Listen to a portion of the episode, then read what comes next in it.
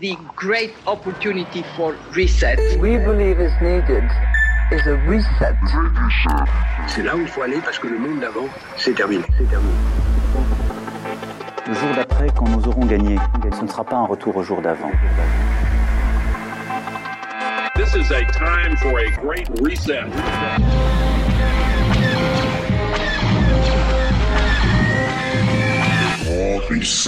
Le grand ménage.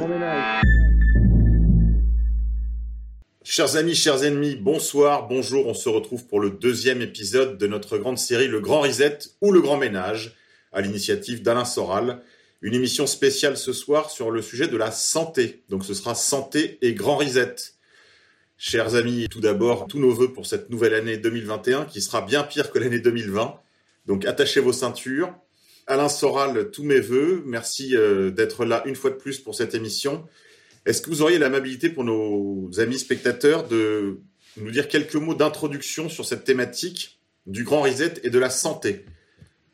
Ben, On a pris l'initiative de nous d'aborder cette histoire de grand reset de manière euh, globale, puisqu'en fait il faut concevoir ça comme une totalité avec des chapitres, et vous vous souvenez que la dernière fois, on a brillamment commencé par l'aspect financier, qui à mon avis est l'origine de tout ça. C'est ce grand reset, on va dire économico-financier, donc social, qui doit être justifié par d'autres moyens que euh, les conséquences euh, de l'inconséquence du capitalisme euh, et du nouvel ordre mondial et de libéralisme mondialisé, etc.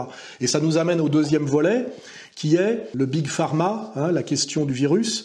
Parce que pour justifier toutes les transformations économiques et sociales qu'on est en train de nous imposer, que nous vivons euh, quotidiennement depuis des mois, il fallait trouver une justification qui soit, je dirais, euh, méta-économique, méta-politique et méta-sociale. Et pour ça, ben, ils avaient plusieurs options, d'ailleurs, qu'ils ont déjà utilisées. Comme on l'a dit, c'est l'option de lutte contre le terrorisme euh, islamique et même le terrorisme tout court, ce qui permet, ben, ce qu'on a déjà vu, le Patriot Act, c'est-à-dire déjà de restreindre les libertés individuelles, les libertés de circuler, d'augmenter la surveillance d'État. C'était la première étape. La deuxième étape qu'ils ont en réserve, on l'abordera aussi d'ailleurs, c'est l'histoire du réchauffement climatique anthropique, qui amène à une certaine obligation, soi-disant, de décroissance à cause de l'impact carbone. Donc aussi, c'est habiller d'écologie une crise économique qui en réalité on subit nous et qui en fait est aussi instrumentalisée par euh, l'oligarchie, par ceux qui ont le pouvoir économique mondial. La troisième dimension qui est à mon avis la plus perverse et celle sur laquelle ils appuient le plus en ce moment, c'est effectivement la lutte contre la pandémie, puisque là on est sur lutter contre un ennemi invisible parce que euh, infinitésimal au vrai sens du terme, qui serait un virus et même des virus qui se répandraient sur le monde et qui nécessiterait effectivement tous les changements que nous vivons en ce moment. Alors euh, aujourd'hui, eh ben, le sujet est évident, c'est quelle est la réalité de cette pandémie? Quelle est la théorie mise en avant? C'est la théorie virale pour justifier tout ce qui nous arrive en ce moment. Comment peut-on essayer d'analyser ce qui est acceptable, pas acceptable, vrai, pas vrai, manipulatoire ou réellement de l'ordre de la sécurité sanitaire? Voilà, c'est le grand chapitre d'aujourd'hui. Et je crois, si je me rappelle bien de, de ce qu'on s'était dit, que celui qui va inaugurer ce, cette première euh, mise en place et mise à plat, ça va être notre camarade de la rédaction, Pierre, je crois, qui a spécifiquement travaillé sur la genèse de la, euh, question de la pandémie. Hein. C'est ça? Oui, je vais en parler. Je vais faire des parallèles euh, entre l'ingénierie du Covid-19 et l'ingénierie du SIDA, qui, à mon sens, est vraiment la, matrice. Mais je vais y venir donc dans la première partie. Je vais juste donner moi aussi un petit mot d'introduction. Je pense que c'est fondamental, effectivement, de rappeler au plus grand nombre que le Grid Reset arrive par Big Pharma, puisqu'on a bien vu que Big Pharma était le pourvoyeur de psychose hein, dans, cette, dans cette ingénierie du Covid-19, et aussi que dans le même temps, Big Pharma est central dans le dispositif qui est en train de se mettre en place, le dispositif de la société de demain, le dispositif du Grid Reset.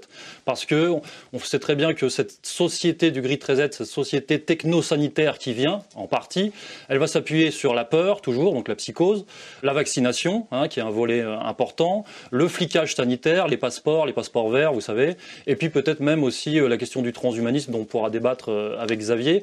Donc voilà, il faut bien faire comprendre cela au, au plus grand nombre, je pense. Un dernier mot d'introduction, si vous me le permettez je pense qu'on peut définir les termes. On utilise Big Pharma parce que c'est un peu, c'est courant, c'est usuel, voilà, c'est plus pratique. Je pense qu'on peut définir Big Pharma précisément comme terminologie, comme l'alliance des cartels pharmaceutiques et euh, des organisations mondialistes de la santé. Voilà, comme ça, je pense que c'est plus clair pour tout le monde.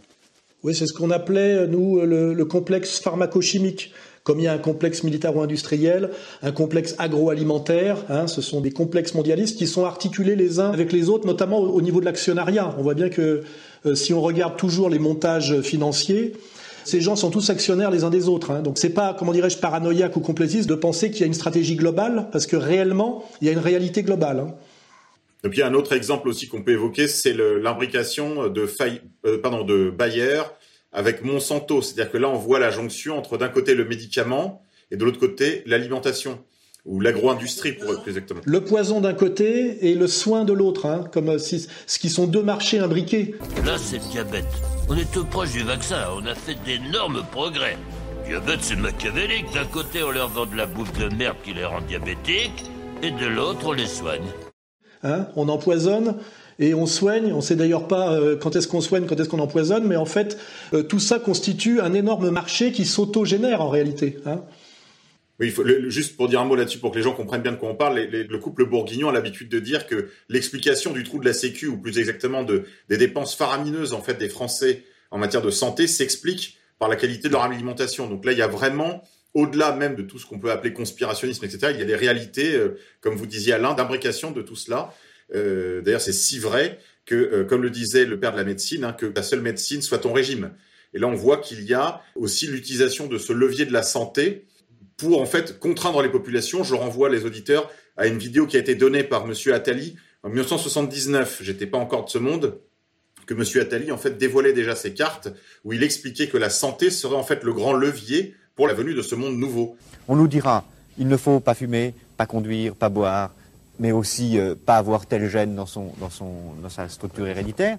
Si vous l'avez, vous êtes extérieur à la norme, faites tout ce que vous pouvez pour vous en débarrasser. Et autrement dit, on fera que ce qui est la forme absolue de la dictature, que chacun d'entre nous ait librement, entre guillemets, envie d'être conforme à la norme.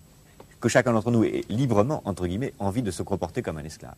Et ce qui est fascinant, c'est que c'est à travers la médecine, à travers le bien et le mal, à travers le rapport à la mort, que cette nouvelle forme de société totalitaire est en train de s'installer.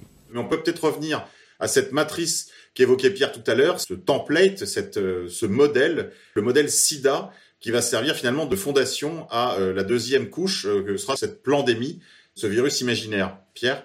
Dernière petite remarque, n'oublions pas que qu'on parle du terrorisme, qu'on parle de la, du réchauffement climatique ou qu'on parle du virus, dans les trois cas, c'est sans frontières, c'est mondial. C'est que ces trois stratégies euh, sont mondialistes en soi, c'est-à-dire qu'on ne peut pas concevoir de frontières pour le virus, pour le climat ou pour le terrorisme. Donc c'est tout ça est mondialiste par essence, hein, de manière très intelligente et parce que indirecte.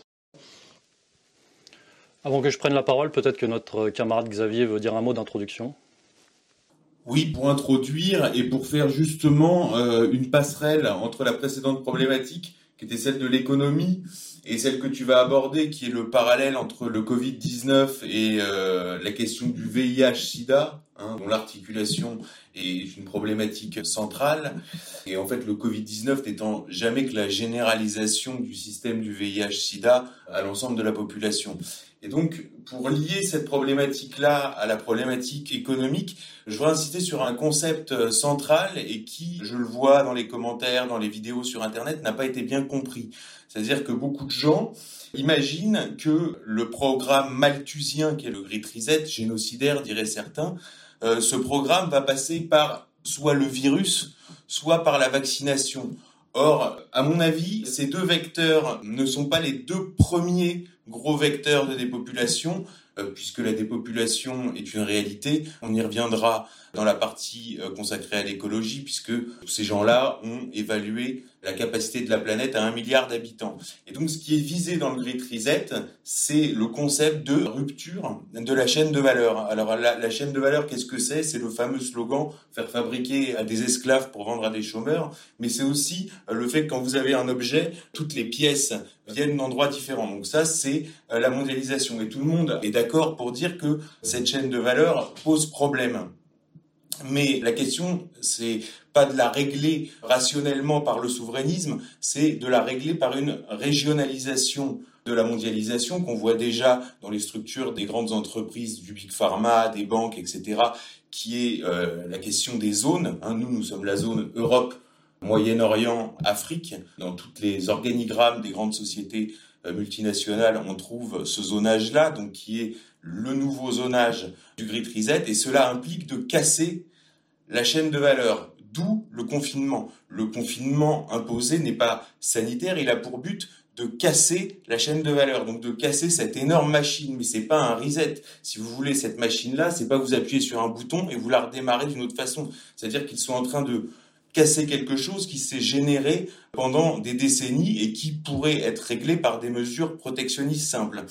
Et j'en arrive justement aux problématiques de santé qui est euh, dans cette rupture de la chaîne de valeur la destruction de la chaîne d'approvisionnement mondial des produits agricoles et qui est un facteur de dépopulation très important puisqu'avec le confinement, les pays exportateurs, en cas de confinement aggravé comme on nous l'annonce, c'est-à-dire sur plusieurs mois en 2021, les pays exportateurs qui sont essentiellement les pays du nord de produits agricoles ne vont plus pouvoir exporter dans le sud. Or, nous avons des populations en croissance démographique exponentielle qui dépendent intégralement des exportations agricoles des pays du Nord. On pense par exemple à l'Égypte qui est passée de 20 millions à plus de 100 millions d'habitants et qui vit du tourisme, donc là il n'y a plus de tourisme, qui dépend des exportations des pays du Nord pour son alimentation et euh, des envois de fonds de leurs immigrés. Et donc cette déstructuration de la chaîne d'approvisionnement euh, des produits agricoles va créer une famine en vérité une famine très importante dans le tiers-monde et accessoirement une vague euh, d'immigration que nous serons obligés d'accueillir au titre des réfugiés, soit euh, sanitaires, soit alimentaires, etc. Et donc là, on est au cœur du programme, ce programme de métissage parfaitement décrit par Koudenov Kalergi. Alors, je reviens, ça c'est très intéressant aussi. En lisant Great Reset, j'ai vraiment pensé à cette langue euh, orwellienne qu'on voit systématiquement. Par exemple, un plan de sauvegarde de l'emploi, c'est un plan de licenciement. Euh, Monsieur déconfinement, donc Jean Castex, en fait, c'est Monsieur reconfinement. Et quand j'ai vu Black Lives Matter, je me suis dit, c'est intéressant parce que si on applique à cette novlangue orwellienne, ça veut dire les Noirs doivent crever, quoi. Et je pense que ça, c'est un facteur assez central du Great Reset qu'il faut comprendre. Donc que ce n'est pas le vaccin ni euh, le virus qui sont le vecteur de la dépopulation, mais bien cette déstructuration de la chaîne d'approvisionnement mondial des produits agricoles. Et je précise que la surnatalité africaine, qui préoccupe toute personne qui effectivement s'intéresse euh, à la démographie, il y a déjà eu une tentative de régler ce problème par la question justement du VIH-Sida, où on nous a expliqué quand on était petit que euh, dans des pays d'Afrique, 70% de la population avait le VIH-Sida, qui étaient des chiffres gonflés, comme l'a dit euh, l'OMS en 2008. Et le but était précisément de vendre la capote aux Africains pour euh, juguler cette croissance démographique. Et donc là, Pierre, je t'offre euh, une transition avec la question du VIH-Sida. Oui, et la, la logique en novlangue, la logique que tu décris, c'est la logique disruptive. Hein. c'est le terme qu'ils utilisent pour parler de cette rupture de la chaîne dont tu parles. Hein. pour euh, cette rupture de la chaîne qui, en termes concrets, finalement, représente la fin de la mondialisation heureuse, euh, chère à, à Alain Minck, comme vous le savez. Donc on va euh, entrer dans le vif du sujet sur le modèle de l'ingénierie du sida, hein, que je pense vraiment être le modèle de la fausse pandémie de Covid-19. Déjà, il y a des parallèles troublants et j'ai envie de dire marrants au niveau des schémas narratifs. Euh, moi, j'en ai listé cinq, un hein, parallèle troublant entre sida et le Covid-19 au niveau de la narration.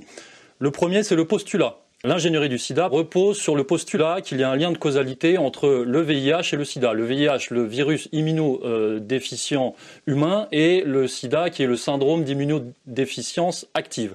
Ça, c'est le postulat qui a été imposé totalitairement à la recherche mondiale. C'est un postulat qui a été théorisé par Robert Gallo. Mais c'est une théorie, ce n'est qu'une théorie. Et pourtant, c'est vraiment ce qui dessine et ce sur quoi se fonde l'architecture mondiale au niveau de la recherche et de la santé. Et ben, dans le cadre du Covid-19, c'est exactement la même chose. Hein. On nous dit que le virus du Covid-19 est responsable des morts de l'année 2020. Quand on s'intéresse, ne serait-ce que l'argument de la comorbidité vient tout de suite euh, calciner cette rhétorique, si je puis dire. Et ben, pourtant, c'est ce qu'on nous vend. Et je rappelle que l'ingénierie du sida a duré 40 ans. Donc je pense qu'il faut quand même se méfier de ce qu'on est en train de nous vendre. Deuxième parallèle troublant dans les schémas narratifs, les origines. Si vous vous souvenez au niveau du sida, les origines venaient d'Afrique. C'était la théorie des singes verts La théorie des singes verts d'Afrique. Bon, dans le Covid-19, hein, dans la narration du Covid-19, ce sont les pangolins d'Asie. Hein, il y a quand même ce parallèle aussi, pareil, troublant. Troisième fait, la théorie interdite. Alors ce que j'appelle la théorie interdite, c'est la théorie de la création au laboratoire. Il faut savoir que la théorie de la création au laboratoire du sida a été partagée par d'éminentes personnalités hein, depuis, euh, depuis 40 ans. Même une prix Nobel de la paix d'ailleurs euh, africaine hein, l'avait euh, affirmé avant de se faire tirer les oreilles assez fortement et de se rétracter. Et évidemment, dans le cas du Covid-19, la théorie de la création en laboratoire est interdite par les médias, diabolisée, euh, sauf à la remettre sur le dos des Chinois, c'est encore autre chose. Mais quand Luc Montagnier, qui lui vient de la matrice du sida, parce que c'est le chercheur français qui a isolé le VIH, mais qui n'a pas conclu un lien de causalité entre le VIH et le sida, quand Luc Montagnier nous dit il y a dans le Covid-19 de l'ADN de VIH. Il y a un modèle qui est évidemment le virus euh, classique. Et là, c'était un modèle surtout venant de la chauve-souris. Mais euh, à ce modèle, on a par-dessus ajouté des séquences notamment du, du VIH, le virus du, sida. Mais quand vous dites on a ajouté, qui a ajouté? Ah, Moi, je ne sais pas. Je... Et c'est pas naturel, c'est ce que vous voulez dire? Non, ce n'est pas naturel. C'était un travail de professionnel, un travail de, de biologistes moléculaires. C'est-à-dire qu'on aurait injecté en laboratoire de l'ADN de VIH dans le génome du coronavirus 2, évidemment, là, c'est l'esclandre, et là, c'est, on est dans la zone interdite hein, à ce moment-là. Vous êtes certain de ça? Parce qu'on a dit que le bruit a couru, que c'était une origine euh, humaine, finalement, et ça a été ensuite euh, réfuté par, par la plupart des autorités scientifiques, quand même. Quatrième euh, fait troublant, parallèle troublant, c'est la solution. Hein, évidemment, avec le sida, quelle a été la solution? Eh ben, Le préservatif. Ça a été la seule solution, le préservatif et la psychose euh, sociale hein, qui a perturbé des générations entières au niveau euh, affectif et sexuel. Et eh bien avec le Covid-19, vous le savez, hein, qu'est-ce qu'on nous vend? Ah, C'est pas le préservatif, c'est le masque. C'est le masque et la distanciation sociale et le rester chez vous et la peur sociale. Donc voilà, euh, Big Pharma n'a qu'à nous vendre ce genre de solution. Et Cinquième fait troublant au niveau euh, de la narration, c'est la logique qui sous-tend tous ces événements. C'est une logique que j'appelle de cavalerie. C'est la logique de la levée de fonds. Hein, levée de fonds pour la recherche, c'est une logique spéculative qui consiste finalement à lever des fonds pour attendre le vaccin, hein, le vaccin qui n'arrive jamais. Évidemment, c'est ce que tu disais Xavier précédemment, c'est-à-dire le génocide ne viendra pas du vaccin, puisque la logique c'est de nous vendre euh, des études, des recherches, des tests, des expérimentations ad vitam aeternam. Mais la solution vaccinale ou autre n'adviendra jamais. Donc cette logique spéculative, hein, euh, dans cette logique, on attend, on teste, on expérimente, on vend, on achète, on vend, vous connaissez. Hein, euh, voilà. Donc la lutte éternelle contre le sida a duré 40 ans, hein, de, des années 80, donc de 1980 à 2020. Elle passe le relais, là on peut parler d'une peut-être d'une mutation, c'est pas une mutation du virus, mais il y a une mutation de la narration oligarchique. Elle passe le relais au Covid-19. Donc le Covid-19 à cet égard représente certainement une, une extension, un recyclage, une accélération hein, dans le processus oligarchique. Et euh, d'ailleurs, on sent bien que le sida arrivait en bout de course. Hein, c'est euh, l'ingénierie du sida et la, bulle spéculative du sida arrivait euh, au bout du bout. On avait vraiment tiré sur la corde et euh, il était temps de renouveler ça. Et c'est pour ça que le deuxième point que je veux aborder, c'est la question des acteurs, est très intéressant puisque non seulement les schémas narratifs euh, se recyclent, mais les acteurs se recyclent. Car les acteurs à la manœuvre dans euh, l'ingénierie du Covid-19 sont principalement les mêmes acteurs que ceux qui étaient à la manœuvre dans l'ingénierie du sida. C'est-à-dire qu'il faut bien faire comprendre, je pense, au plus grand nombre que c'est la même équipe. Toutes les personnalités déterminantes dans le Covid-19 viennent de la matrice sida. On va pouvoir donner des noms, hein, je les ai listés. Alors déjà, il y a deux volets. Je pense qu'il y a deux volets qu'il faut aborder. Il y a le volet américain et le volet français. Alors on voit que dans le volet américain, c'est plus intelligent que le volet français quelque part, puisque le volet américain utilise des hommes de paille. Hein, c'est-à-dire que Big Pharma utilise des hommes de paille pour se masquer, pour se camoufler. C'est un peu des façades. Et quand on creuse et quand on fait le travail jusqu'au bout, on se rend compte que derrière ces hommes de paille et derrière Big Pharma, on retrouve les grandes puissances, à savoir, enfin les grandes puissances oligarchiques, que sont le complexe militaro-industriel et la grande finance, dont on a parlé la dernière fois avec BlackRock notamment, et dont on va reparler évidemment tout au long de ces émissions. Alors que dans le volet français, on a là un pouvoir communautaire beaucoup plus visible. C'est-à-dire qu'il y a beaucoup moins d'écrans de, fumée. Euh, dans le volet français, on voit vraiment qu'il y a une, euh, oui, un pouvoir au cœur de la structure française, de la superstructure française. Et pour parler concrètement, eh bien, ce sont les réseaux de l'INSERM et les réseaux de l'Institut Pasteur, principalement, hein, qui sont à la manœuvre dans ces deux affaires, hein, du sida et du Covid-19. C'est-à-dire que le sida, pendant des années, a été vraiment un fromage pour ces réseaux-là. C'est vraiment, ça a été une poule aux œufs d'or pour ces réseaux-là. C'était la poule aux œufs d'or des maladies infectieuses. Et je pense que les réseaux de l'INSERM et les réseaux de l'Institut Pasteur se sont gavés pendant des années, gavés de financement public. Et je pense qu'ils veulent continuer euh, la manipulation avec le Covid-19. Alors je peux donner des noms hein, succinctement pour que ça soit euh, encore plus clair. Quand on parle des hommes de paille américains, au premier rang on peut citer Anthony Fauci. Anthony Fauci, tout le monde le sait, c'était un chien de garde de la théorie officielle du sida pendant des années. C'est lui qui a popularisé internationalement la thèse de Robert Gallo, à savoir le lien de causalité entre le VIH et le sida. Après seulement quelques années de la découverte de cette maladie, les scientifiques ont pu identifier et isoler la cause ou l'agent pathogène. Le sida est causé par le HTLV3, autre nom du VIH. Et c'est lui qu'on retrouve là euh, en 2020 en tant que directeur et porte-parole de la task force euh, Covid-19 de la Maison Blanche. Donc on, peut euh, fortement imaginer qu'il a été mis dans les pattes de Donald Trump, évidemment. Et donc c'est lui qui a annoncé 55 millions de morts hein, aux États-Unis. C'est lui qui a préconisé au niveau international des mesures autoritaires, le confinement, etc. Et qui a, comme tous les autres, diabolisé le protocole Raoult. Or, les données scientifiques issus d'essais cliniques valides, c'est-à-dire randomisés en double aveugle.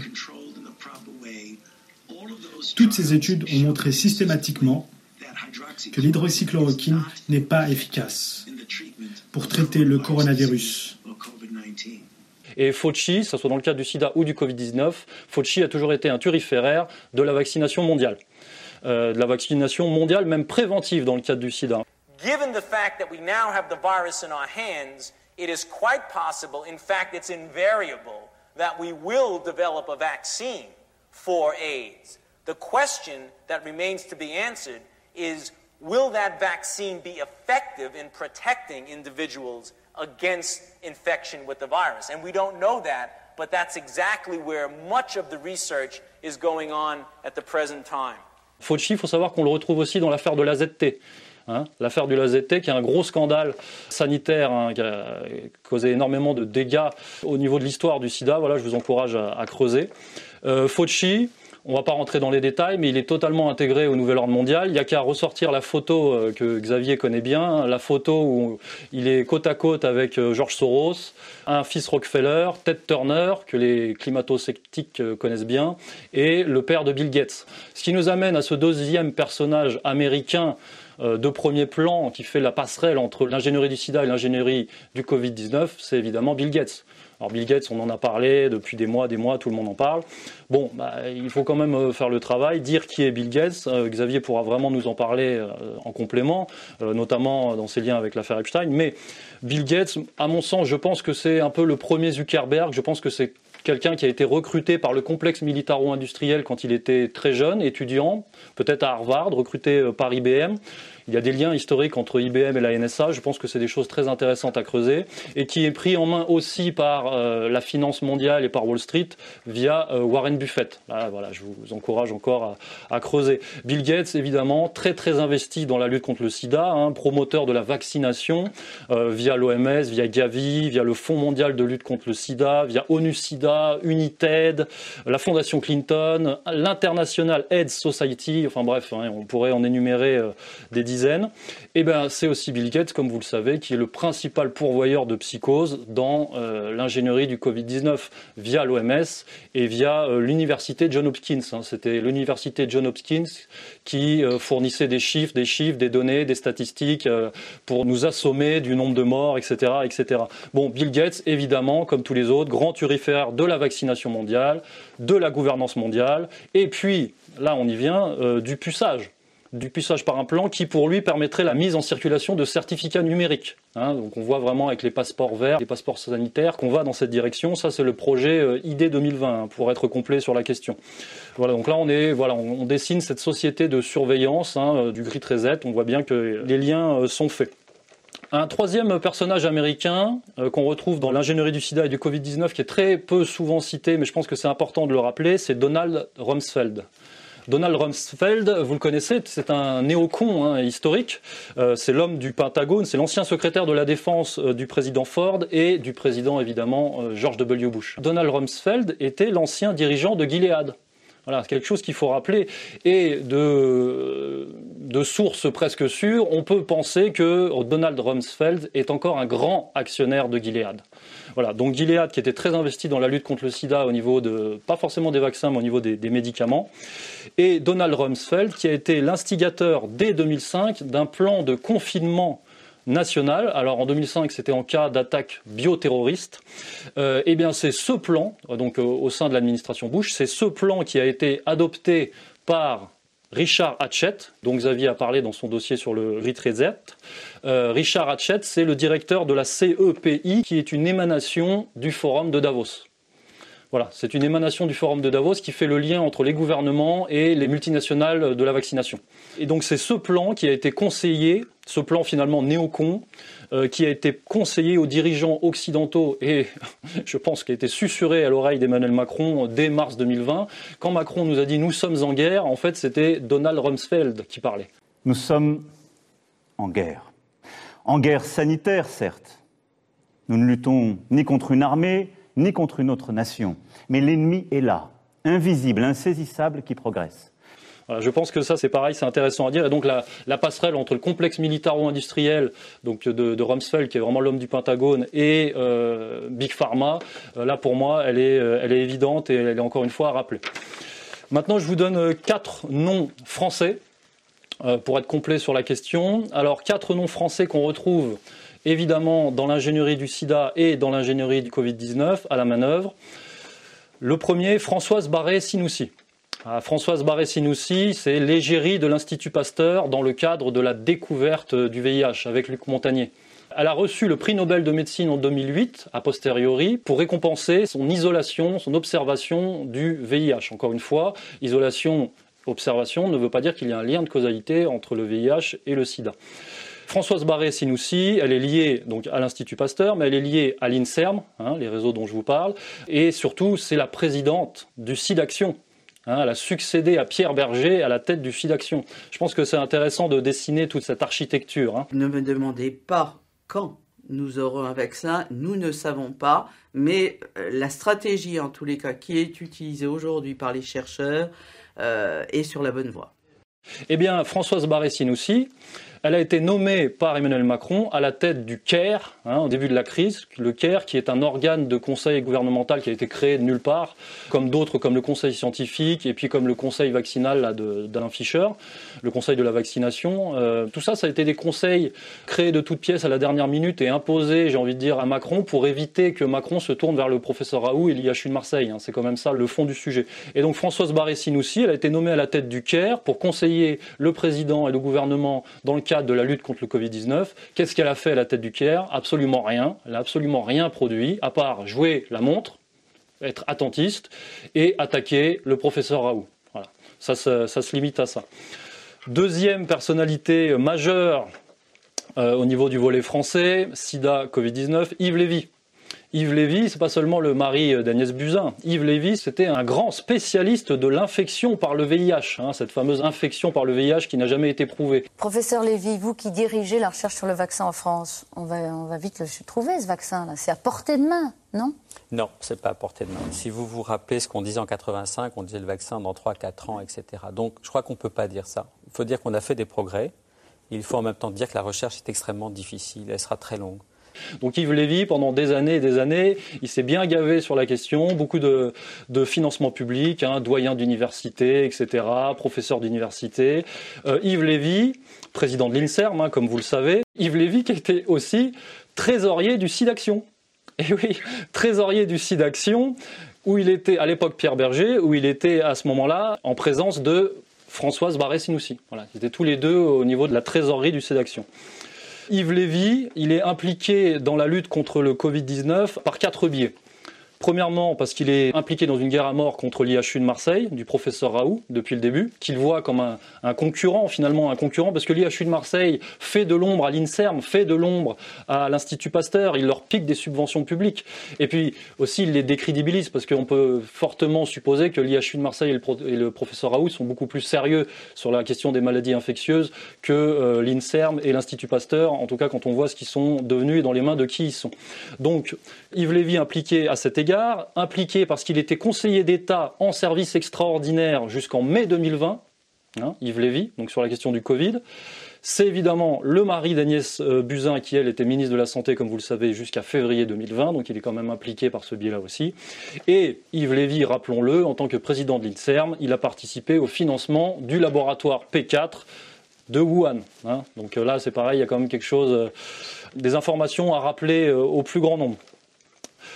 Troisième personnalité française qui nous vient du monde du sida et qui gère, hein, qui, qui, gère le, le Covid-19, c'est Karine Lacombe la fameuse Karine Lacombe. Eh ben oui, Karine Lacombe, c'est une experte du sida.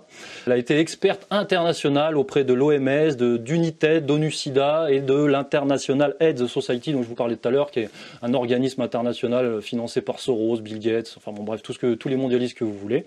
Euh, Karine Lacombe qui vient de l'APHP, donc l'APHP c'est Martin Hirsch, hein, donc voilà, et dont les mentors sont Delfrécy, et aussi euh, Bernard Kouchner, puisque Karine Lacombe est une grande adepte de l'humanitaire, hein, elle a beaucoup voyagé en Afrique. Donc je pense que là, on pourra faire quelques commentaires sur certains de ses penchants. Voilà, donc elle a beaucoup voyagé en Afrique pour le compte de l'ONG de Bernard Kouchner, qui est Médecins sans frontières, évidemment.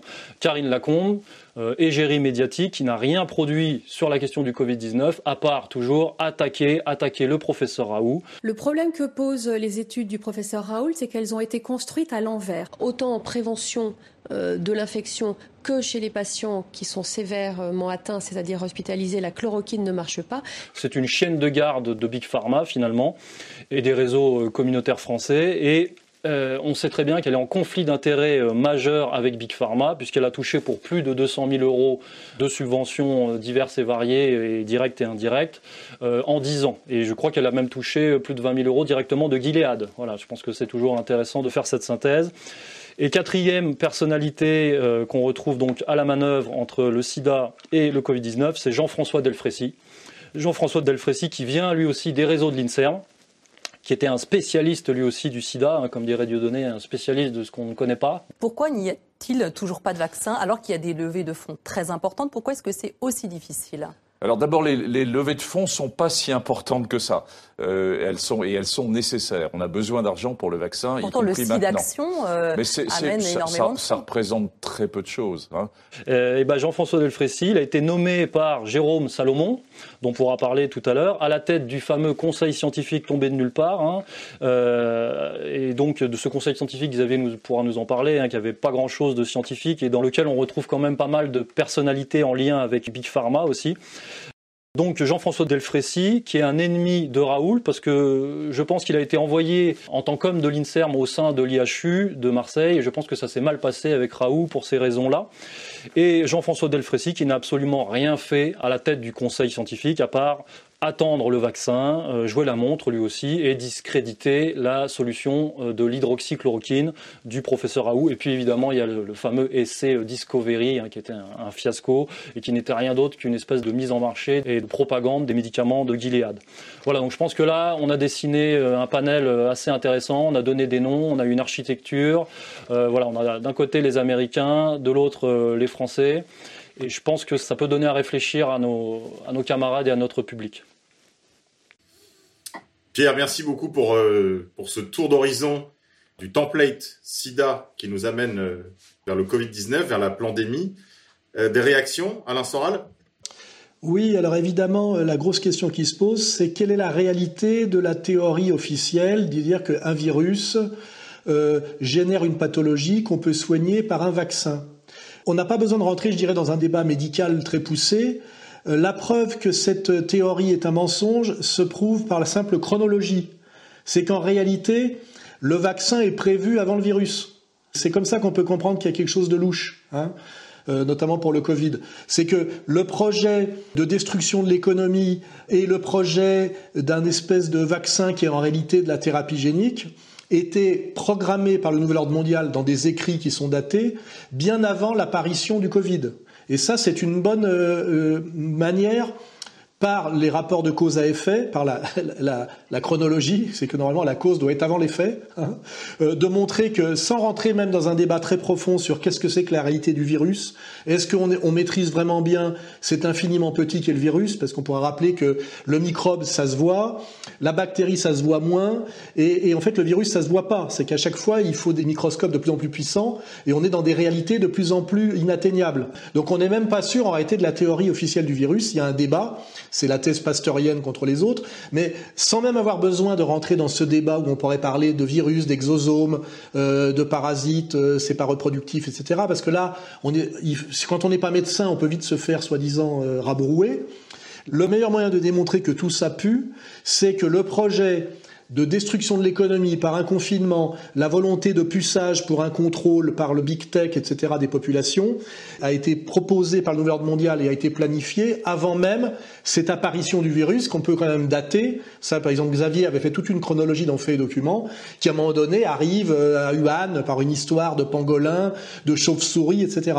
Hein et quand l'effet arrive avant la cause, on peut quand même se dire qu'il y a quelque chose de faux dans la narration, hein, et qu'il y, y, a une faille dans la logique. Et ça, je pense que c'est le meilleur moyen d'aborder la question euh, pour ne pas se laisser piéger dans un débat technique et médical sur euh, le virus, le rétrovirus, etc., etc. Parce que dans le SIDA, on était dans cette question-là. Est-ce qu'il y a un rapport entre ce rétrovirus, la baisse des défenses immunitaires et des maladies générées par la baisse de défense immunitaire On sait que, euh, d'ailleurs, pour refaire une parenthèse là-dessus, c'était la thèse de Gallo, et en fait, cette thèse de Gallo, il l'a reprise de sa thèse qui est tombée à l'eau sur l'origine virale du cancer. En fait, il avait d'énormes budgets pour expliquer que le cancer venait d'un virus et qu'on pouvait donc avoir un vaccin du cancer.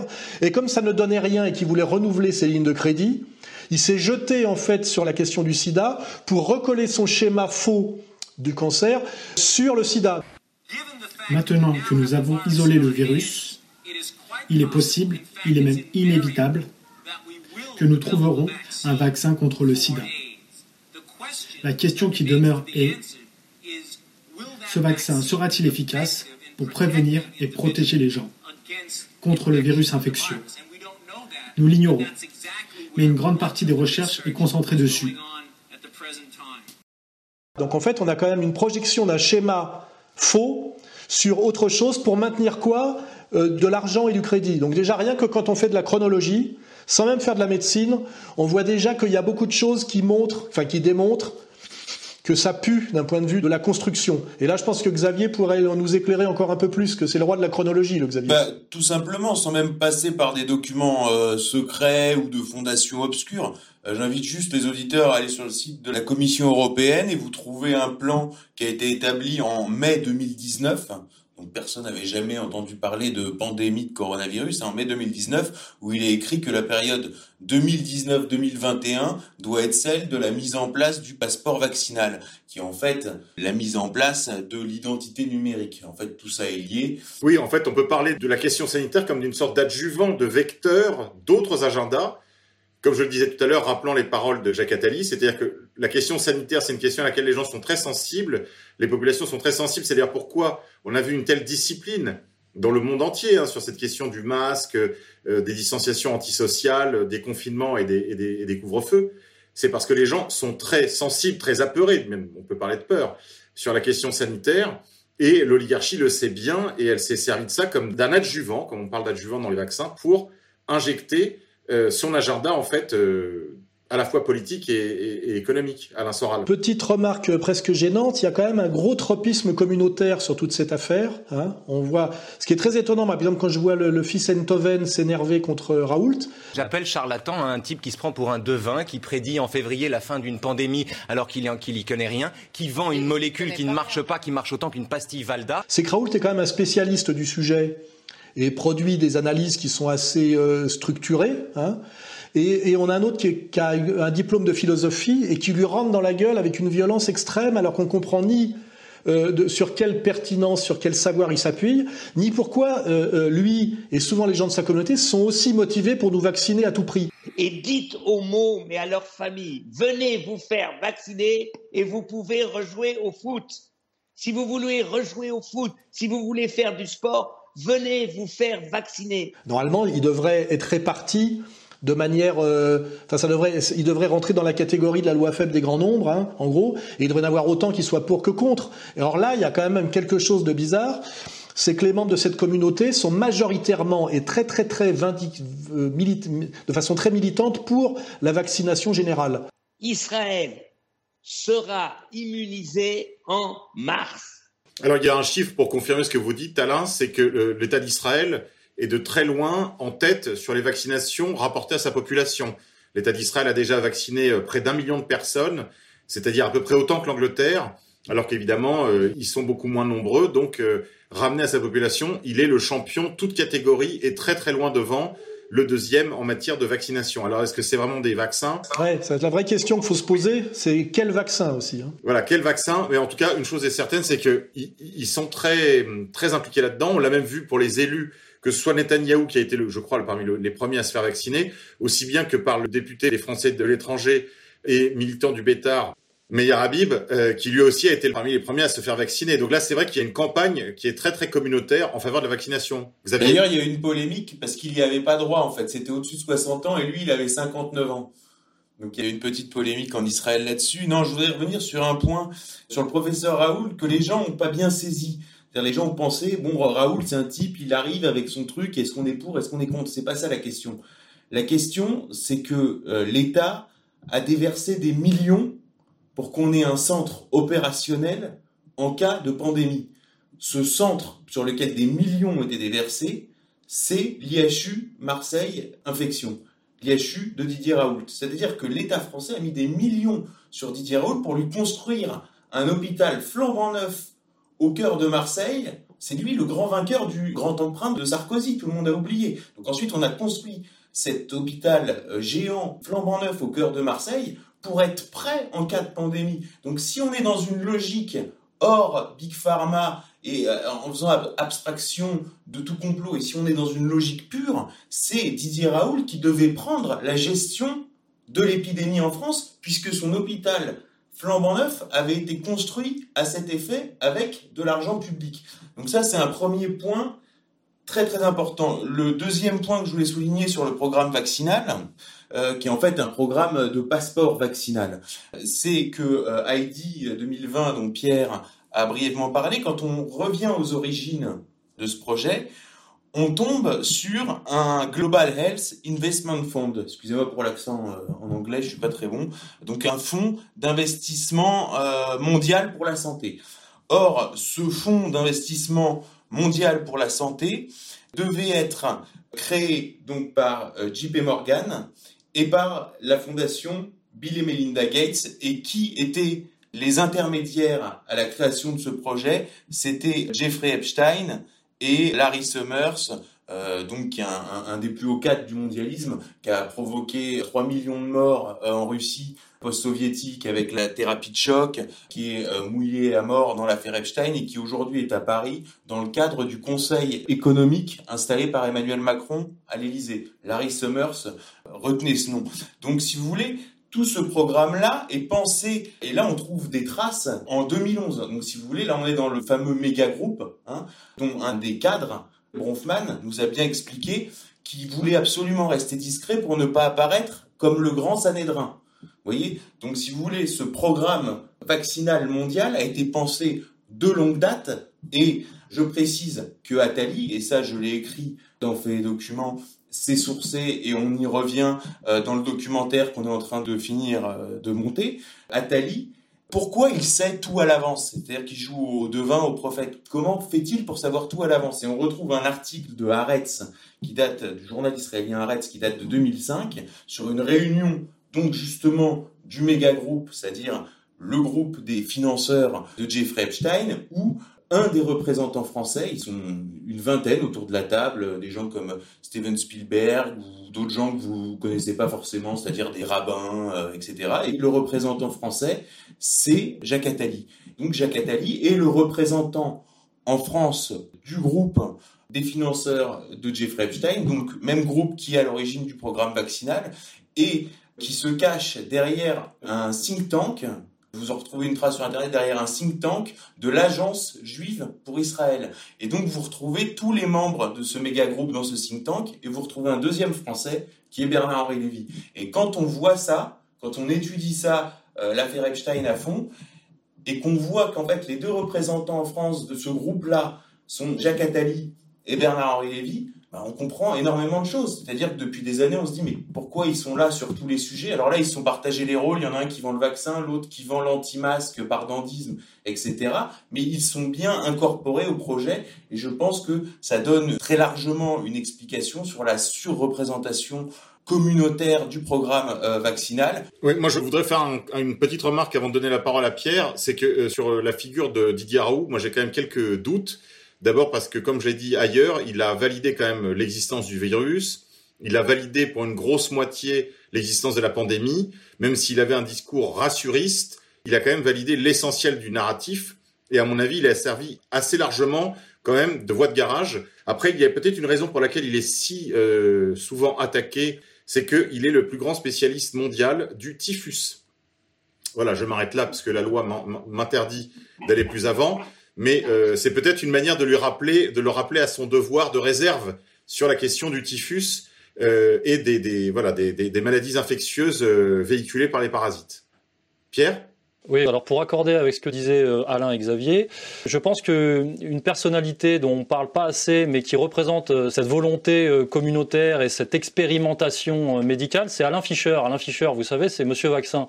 Eh ben, Monsieur Vaccin, euh, lui, c'est un spécialiste des thérapies géniques. Avons-nous le droit de modifier le génome de nos successeurs? La question, à mon avis, se pose sérieusement. Et le dernier point, c'est de faire de la thérapie génique qui soit plus de la thérapie, c'est-à-dire une modification génétique qui non plus cherche à réparer ou à compenser une maladie, mais à améliorer les performances humaines. Voilà, donc c'est pas seulement Monsieur Vaccin, hein. c'est évidemment c'est un chantre de l'obligation vaccinale et depuis longtemps, mais il est spécialisé dans les thérapies géniques puisqu'il aime beaucoup apparemment les, les expérimentations. Hein, voilà, Donc je pense qu'il veut faire des expériences sur le peuple français. Le professeur Alain Fischer l'assure, la stratégie vaccinale du pays est loin d'être figée. Les nouveaux variants pourraient par exemple nous conduire à faire évoluer la stratégie. Peut-être un jour faudra-t-il vacciner les enfants. Alors Alain Fischer, en deux mots, hein, c'est pareil, hein, il vient des réseaux de l'INSERM, il est lié à l'APHP, euh, à l'Institut Pasteur, à la Fondation Rothschild, il y a tout quoi. Euh, dans le Fischer, il y a absolument de tout. Et donc il a été mis à la tête d'un conseil vaccinal qui a été flanqué au cul de Véran, du pauvre Véran, qui lui, je pense, est complètement marqué et collé euh, à la culotte. Alain Soral Oui, il y a un marqueur qui permet quand même à chaque fois de voir cette constante dans le euh, ce, travail, je dirais, c'est qu'il y a toujours couplé euh, une stratégie, on peut dire un complot, parce qu'il existe, de domination, qui est couplé avec un gros coup de pognon. C'est toujours les deux en même temps. Rappelez-vous le Silverstein avec le 11 septembre. Il y a deux tours qui tombent, il y en a même trois avec deux avions. Il touche deux fois l'assurance. Il avait fait bien assuré avant en cas d'attaque terroriste par avion parce qu'il devait désamianter des tours qui, qui étaient une ruine et qu'il a acheté quand même. Donc là, on voit que le type, on lui fait acheter des trucs qui sont la ruine si jamais il respecte les règles de désamiantage.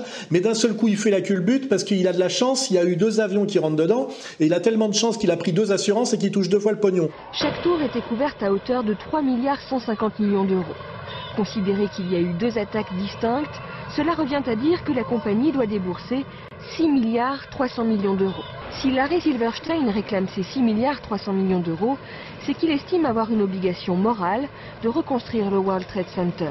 Donc le marqueur, si on regarde le sida, c'est pareil, c'est qu'il y a toujours un moyen de domination par euh, une manipulation de type complotiste et en général avec une dimension de, violence génocidaire qui nous rappelle beaucoup le Deutéronome et derrière en plus un énorme coup de pognon. C'est toujours les deux à la fois. Et moi j'ai remarqué que ça se vérifie systématiquement et que c'est la signature, je dirais. Hein. le réchauffement climatique avec l'escroquerie à la taxe carbone et là vous verrez que sur le réchauffement climatique c'est pareil, c'est-à-dire que à toutes les étapes du plan, c'est vrai, il y a un projet global et à toutes les étapes, vous palpez, vous prenez du pognon, des lits d'initiés, euh, escroquerie, etc.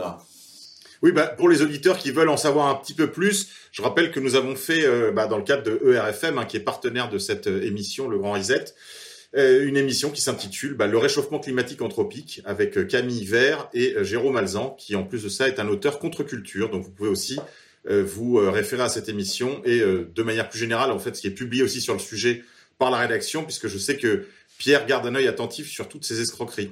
Rappelons, comme le disait Xavier, d'ailleurs que c'est la plus grande escroquerie jamais réalisée. hein. Enfin, je veux dire, c'était avant le Covid, évidemment. Et si on accepte euh, d'autres événements dont on n'a pas le droit de parler. Euh, je voudrais quand même dire un mot, euh, puisqu'on en est à, à parler de santé, d'une nouvelle qui est tombée ces derniers jours, messieurs. C'est une vidéo où était intervenu le professeur Henrion Code, qui s'est fait connaître entre autres dans le film Hold Up.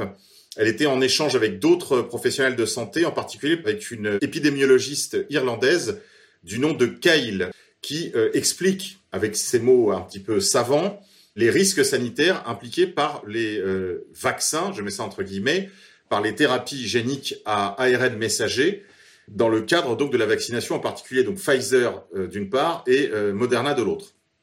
Elle explique, pour faire très simple, que le risque est immense de voir des défaillances des systèmes immunitaires euh, et même même plus que ça, des, en fait des organismes, des personnes qui seront vaccinées par ce vaccin entre guillemets à ARN messager, puisque en réalité le corps risque de riposter à la mise en présence d'un nouveau coronavirus, qui est quand même, ça peut être tout simplement la grippe annuelle, hein, la, grippe euh, auquel on a été habitué, euh, l'année prochaine par exemple, hein, l'hiver prochain, euh, les gens qui auront été mis en présence d'un virus pourraient réagir par ce qu'on appelle un orage ou une cascade euh, c'est-à-dire qu'en gros le corps voyant la présence du virus dans l'ensemble de l'organisme du fait de la pénétration dans les cellules du corps, la riposte serait excessive, si vous voulez. Elle viendrait saturer l'ensemble de l'organisme par une réponse immunitaire qui pourrait conduire à euh, des décès par défaillance organique ou même par euh, des septicémies. Et elle prévoit déjà la possibilité, l'éventualité, la probabilité que de tels décès arrivant en cascade seront appelés Covid-21. Si vous regardez au centre de ce paragraphe, la plupart des enfants qui ont reçu ce vaccin contre le VRS, des enfants qui avaient des problèmes de santé, la plupart des enfants ont souffert d'une maladie grave avec infection qui a entraîné une fréquence élevée d'hospitalisation. Et deux enfants sur 35 sont morts. Et la conclusion qui en découle est que la maladie était due à la vaccination qui venait d'avoir lieu. Ce que les gens doivent savoir, c'est qu'avec des vaccins à ARN, vous êtes vacciné pour le reste de votre vie. Il y aura beaucoup de décès comme les enfants de cette étude parce que vous êtes vaccinés. Et lorsque j'ai présenté cette étude en mai 2020, les gens ne faisaient peut-être pas le lien. Et ce que nous ne voulons pas, c'est qu'il y ait des décès importants, disons en février, mars et avril de l'année prochaine et qu'on l'appelle Covid-19 ou Covid-21. C'est-à-dire que les gens mourraient du vaccin, mais on mettra évidemment ça sur une nouvelle euh, variante du virus Covid-19. Alain Soral? Tout ça nous rappelle l'histoire de l'AZT et des trithérapies, où en fait les gens croyaient se soigner du sida, déjà euh, maladie euh, qui est une construction euh, qui n'a pas été vérifiée par les faits. Et ils prenaient un poison qui s'appelait l'AZT, qui d'ailleurs, euh, il y avait des stocks énormes à fourguer qu'on n'arrivait pas à fourguer.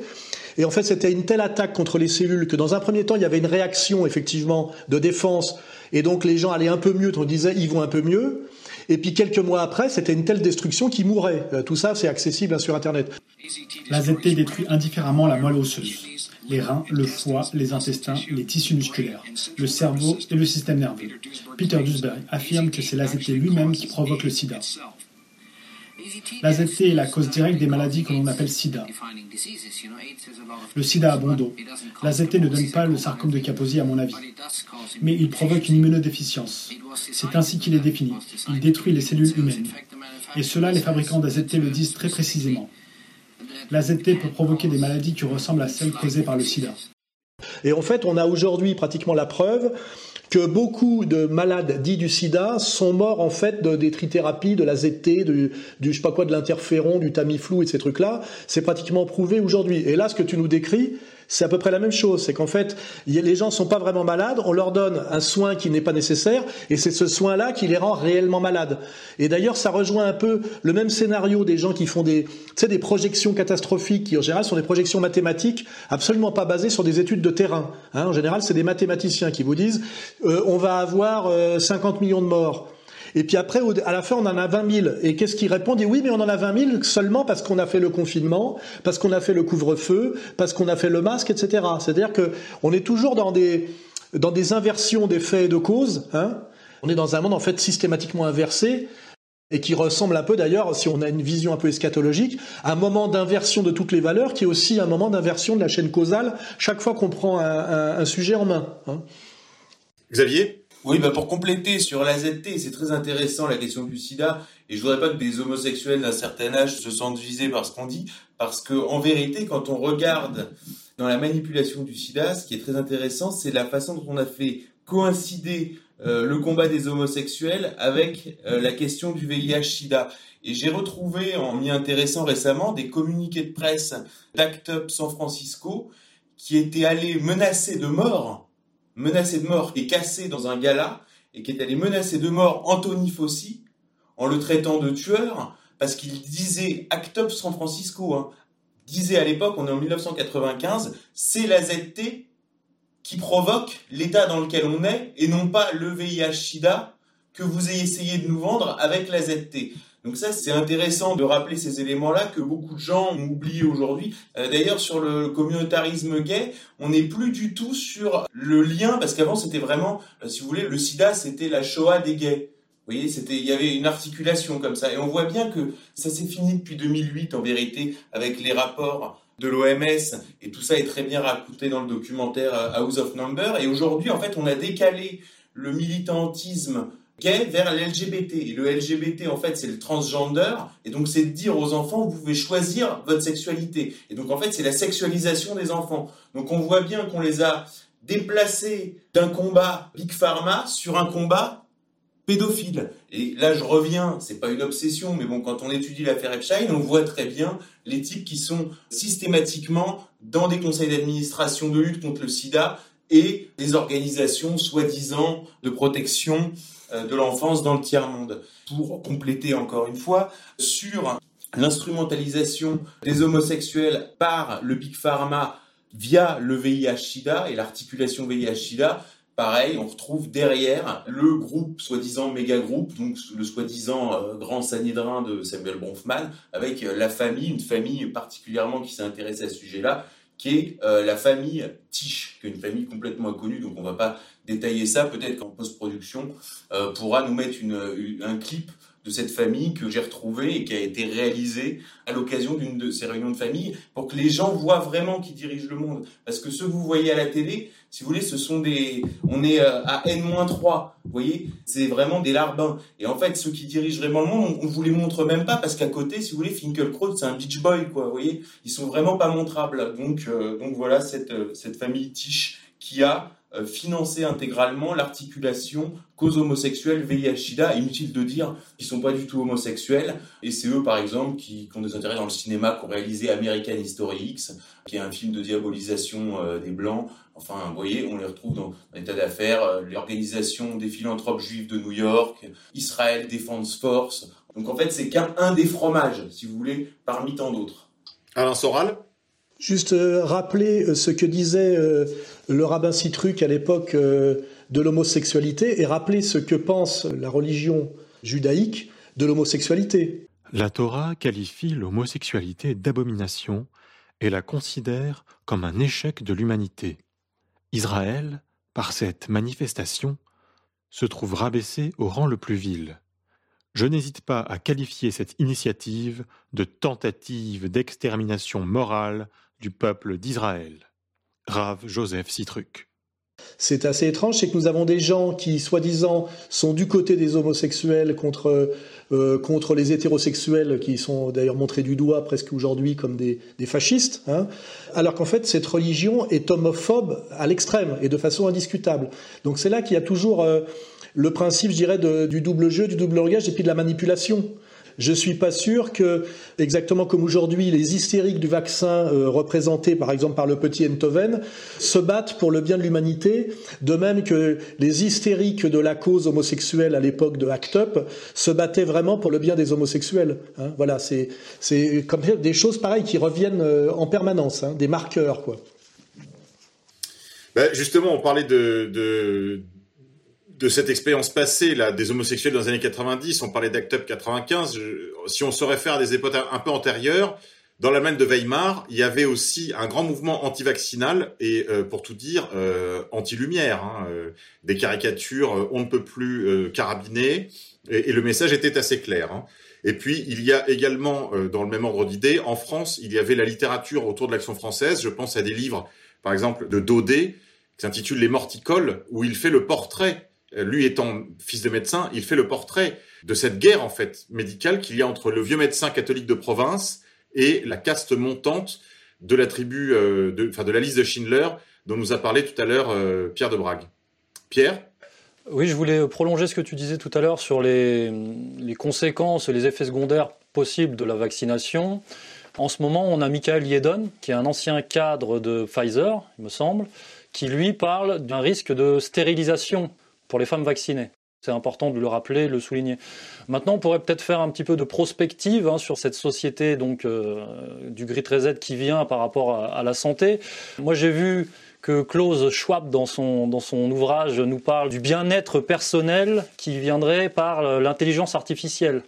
C'est-à-dire qu'il y aurait un système de surveillance de notre propre santé, connecté, hyper connecté, euh, numérique, je ne sais pas exactement comment ça marcherait. On serait averti en temps réel qu'on a un dysfonctionnement euh, organique. Speed Pizza, bonjour.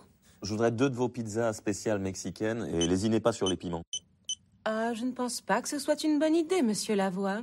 Comment ça Vu que vous êtes actuellement traité sous Dipronex et que la pizza contient 150 mg de phénylseptine par 100 g de pâte, la fiche de synergie indique un risque de nausée mineure si vous consommez le modèle familial en moins de 7 minutes. Donc euh, voilà, ça c'est pour donner des exemples concrets. Un deuxième exemple concret qu'on pourrait donner, c'est que a priori, dans ce monde du Grid Reset, on ne sortira jamais de l'état d'urgence sanitaire, on ne sortira jamais des confinements, reconfinements, déconfinements, mi-confinements, etc. On aura constamment le masque obligatoire. Donc voilà, c'est toujours des choses importantes à rappeler pour notre public. Et puis, euh, je crois que Xavier voulait nous parler du flicage par la Sécu, hein, qui vient aussi dans cette société du Grid Reset. Là. Oui, sur la sécurité sociale, c'est une question intéressante parce qu'au début, ça a été euh, vécu comme un acquis social à juste titre. Et longtemps, on s'est demandé pourquoi les Américains refusaient à tout prix ce modèle européen. On voit bien à quel point même euh, Trump a fait campagne contre l'Obamacare et à quel point ce thème a rallié les milieux populaires de façon contre-intuitive chez nous. Et c'est vrai que les Américains qui sont foncièrement... Euh, Libertariens? euh, sur la liberté, quoi. C'est vraiment leur truc. Eux ont perçu intuitivement que c'était un moyen de contrôle, la sécurité sociale. Alors cela dit, notre sécurité sociale a été euh, largement modifiée pour aussi en faire un instrument, un casier sanitaire quasiment, privatisé avec derrière Atos, la carte vitale, etc. Toute cette question-là mériterait d'être creusée. Donc ça, c'est vraiment quelque chose euh, d'important avec le passeport vaccinal, c'est-à-dire que tout est articulé, compte en banque, casier sanitaire, passeport, euh, identité numérique, etc., etc. On peut imaginer qu'à terme, euh, les gens qui ne sont pas à jour de, leur passeport soient carrément déchus euh, de leurs droits civiques. On y va tout droit, puisque la première chose là, dont, dont on, parle, on commence à parler sur les plateaux télé, c'est déjà licencier les personnels médicaux qui refuseront la vaccination. C'est-à-dire qu'on nous a dit que ce ne serait pas obligatoire, mais on commence maintenant l'obligation, vous voyez, par tranche, par la stratégie du saucisson. Donc désormais, alors c'est pas encore un, un discours gouvernemental, mais on parle déjà, des chroniqueurs, des intervenants, parlent déjà de licencier les personnels qui refuseront la vaccination. Xavier? Et on parle beaucoup aussi de santé mentale, c'est-à-dire que lentement, on introduit l'idée que le coronavirus rend fou les gens. Il ne faut pas donner plus d'importance à ces tarés qu'il que, qu ne doit en avoir. Si vous voulez, ces fous, euh, qui, ces, ces complotistes complètement malades. Et ensuite, qui décidera qui est fou ou pas? Si vous voulez, déjà, euh, si vous avez regardé Hold Up quelque part, c'est que vous êtes fou. Au sens, alors après, on, on emballe ça. Oui, le fou, c'est celui qui a tout perdu, sauf la raison. Donc finalement, ils sont quand même rationnels, mais ce sont des gens qui que nous connaissons dans nos propres familles. Ce sont des gens aussi intelligents que vous ou moi, peut-être plus de temps en temps, mais ce sont des gens qui ont besoin de ce qu'ils pensent devoir être un contre-discours. Euh, etc. Mais on voit bien qu'on va vers la psychiatrisation des opposants politiques et ceux qui refuseront l'agenda Covid-19, donc qui est l'agenda d'identité numérique, seront exclus comme les lépreux autrefois. Ouais, Alain, Alain. euh, plus que les lépreux. Là, ça renvoie à l'URSS euh, en période de crise terminale où les dissidents étaient psychiatrisés. C'est-à-dire que le fait de ne pas croire au scénario officiel, à un moment donné, fait de vous euh, un dément, c'est ça qu'on dit, un paranoïaque. Alors, ils, se servent même du, du, critère de réfutabilité de Carnap, c'est-à-dire que le paranoïaque, en fait, on montre qu'il est fou parce que son explication de la réalité est trop cohérente. Tu sais ce que je veux dire? Elle est trop systémique, elle est trop parfaite. Tu sais, ce que principe de l'irréfutabilité, en fait, c'est un truc qui est, qui est, transposé des, un critère qui est transposé des sciences euh, dures aux sciences molles, c'est-à-dire à la sociologie. C'est une connerie, hein, c'est Carnap et tout ça. Mais c'est dont on se sert. Par exemple, euh, les gens vont dire oui, Soral avec euh, euh, comprendre l'empire et tout ça. En fait, son but, c'est d'avoir une explication parfaitement rationnelle de ce qui se passe. Or, la, la, la réalité est moins rationnelle que son explication. Et en fait, il est fou parce que sa construction causale est de meilleure qualité que celle que propose la version officielle, qui serait plus réaliste parce que plus euh, euh plus flottante et donc euh, euh c'est en ça qu'elle comprendrait que c'est la réalité parce que la réalité ne peut pas être aussi strictement euh, conditionnée, strictement structurée et aussi rigoureuse en réalité. Et là, c'est toujours pareil, on est dans une inversion. C'est-à-dire qu'aujourd'hui, on dit ce type-là est fou parce que son explication est trop rationnelle par rapport à des phénomènes qui sont eux aléatoires où il faut faire rentrer le hasard, etc., etc. Et ça, c'est très angoissant parce que du coup, votre intelligence est ce qui vous met en danger. Et ce qu'on vous propose, c'est euh, laisse, euh, laisse filer, réfléchis pas trop, euh, accepte. Parce que sinon, bah déjà, il y a immédiatement la psychiatrisation. Puis le premier truc, c'est paranoïaque, etc. Et d'ailleurs, on voit que on a aussi tout un bataillon de psy qui sont là au service d'eux, hein, faut pas oublier. Et notamment, d'ailleurs, j'ai regardé l'autre jour une émission horrible sur euh, de massification du transgenre tu sais, avec les enfants qui décident qu'ils ont plus de sexe indifférencié. Et on avait un psychiatre euh, euh, bien bien marqué qui s'extasiait. Il faut au contraire voir un enfant qui veut se donner peut-être le maximum de chances de pouvoir se fabriqué, si je peux dire, comme il a envie d'être. Et qui voulait aider ces jeunes à aller encore plus loin dans cette euh, indifférenciation sexuelle euh, euh, adolescente et post-adolescente qui conduit quand même, euh, je veux dire, à la perte totale de la maîtrise de soi, euh, de la dépression et donc de la soumission. C'est surtout ça. Hein. Ça remonte presque, je dirais, aux thèses d'Adorno et de l'école de Francfort sur le, la personnalité autoritaire qui est en fait le patriarche blanc cultivé et structuré.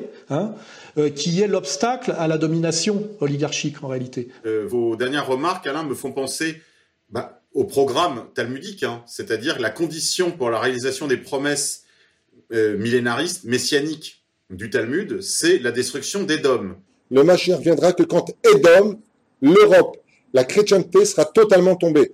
Donc c'est la destruction de, du complexe politico-religieux qu'on appelle Rome. En effet, les rabbins du Talmud ont situé la guerre, qui opposa les Juifs aux Grecs, dans une vaste fresque historique, celle d'un affrontement entre Israël et les quatre empires qui lui firent la guerre, Babylone, la Perse, la Grèce et l'Empire romain. Édom, c'est synonyme de Rome, et aujourd'hui ça équivaut aussi bien à la Rome catholique qu'à la culture romaine, c'est-à-dire à la fois l'Europe et l'Amérique du Nord. Quand je dis Rome, c'est pas forcément l'Italie, quand je dis Rome, c'est le dirigeant du monde occidental. On pourrait dire aujourd'hui, à mon avis, c'est l'Amérique. La condition pour la réalisation des promesses messianiques, c'est la destruction des dômes par tous les moyens. Donc par la dépopulation, par la promotion de la sexualisation des enfants, la promotion de l'homosexualité, l'invasion migratoire, toutes choses dont on a parlé en début d'émission. Donc évidemment, on est, on est au cœur du projet, du projet talmudique, hein, Alain. Et, quelque chose de plus radical qui est la destruction de, de, du logos, que ce soit le logos chrétien, le logos thomiste, c'est-à-dire de la logique aristotélicienne. Parce qu'en réalité, euh, moi je travaille là-dessus, c'est dans mon prochain livre, il y a la logique formelle, il y a la logique dialectique qui est plus subtile, et il y a aussi la destruction de la logique par la dialectique. Et ça, là, on retombe exactement sur les exercices talmudiques. C'est-à-dire que dès lors que vous ne transmettez plus la logique et que vous désapprenez la logique aux générations, c'est-à-dire que vous, les vous leur empêchez de penser de manière euh, structurée et cohérente, vous détruisez toute la possibilité du sens, du bien, et donc c'est un énorme travail de soumission qui est la soumission la plus radicale, hein, c'est-à-dire euh, la personne qui est incapable de penser et qui donc n'est plus que soumis à la séduction, au spectacle, et euh, je dirais à, l'idéologie, c'est-à-dire au discours dominant. Et si on veut reparler tout à l'heure de Raoult, pour pas trop l'enfoncer, en réalité Raoult a été très euh, virulent et défensif au départ, et il est en train de se faire soumettre progressivement par une pression terrible. Ça me rappelle un peu, pour ceux qui ont connu les années 80, le débat révisionniste au départ qui était dans les pages lecteurs de Libé et des gens qui avaient amené ce débat sur la table, qui avaient pris énormément de place et de manière très démocratique. Et la manière dont par une violence systématique, une coercition, on les a ramenés dans la cage. Et aujourd'hui, quand je vois Perron, le, ce que subit Perron, ce que subit Raoult, ce que subit, euh, on a même oublié leur nom, ils sont plus invités, ils sont diabolisés. On en a interné quand même un le professeur Toubiana, et oui, l'internet, c'était le professeur Fortillan. Oui, qui est quand même un, pharmacologue, hein, c'est un spécialiste des médicaments, parce que les médecins ne fabriquent pas de médicaments, hein, ils les prescrivent, et, sur le conseil des labos. Hein, voilà. Et là, on voit bien comment euh, euh, cette résistance, qui était très forte au départ à la théorie officielle du virus, du masque, qui était que des aberrations, puisque même le gouvernement avait dit la chose et son contraire, sans aucune euh, vergogne, on est en train de tordre le bras à cette opposition rationnelle, qui est très française, hein, se font punir, tordre le bras. On voit bien que c'est Hirsch qui a mis Perron à l'amende. Hein. C'est très très marqué comme combat. Et que ce qui est détruit, c'est euh, des gens qui prétendent encore penser rationnellement, qui est, qui est la tradition, on va dire, euh, euh, la tradition grecque. Hein. C'est voilà, c'est le, le logos, hein. c'est l'organon, c'est Aristote. Et que ces gens-là se font systématiquement punir par des gens qui n'ont comme argument que euh, la quantité, c'est-à-dire la domination sur les médias, la phraséologie euh, presque incantatoire, hein, euh, la séduction, la corruption et la menace. Hein, on n'a que ça.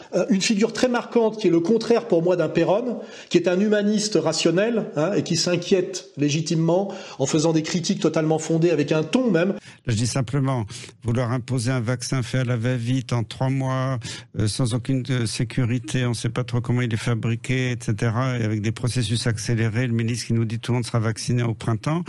Euh, là, pour moi, on est dans le délire, alors qu'il y a quelques dizaines, je, suis désolé pour ces dizaines de morts, bien entendu, mais euh, on n'a jamais comme ça imposé une vaccination à une population entière pour euh, une mortalité aussi faible.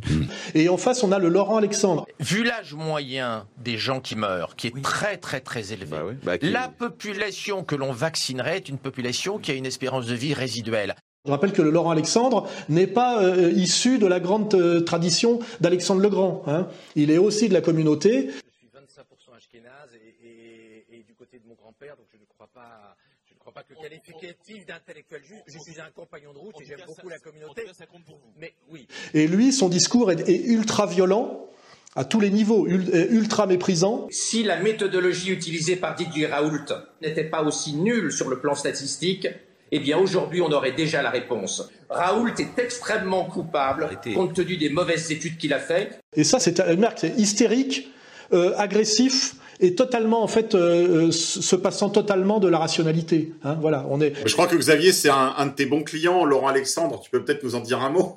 Oui, bah, je, m'y suis intéressé parce que je me suis dit d'où sort ce type?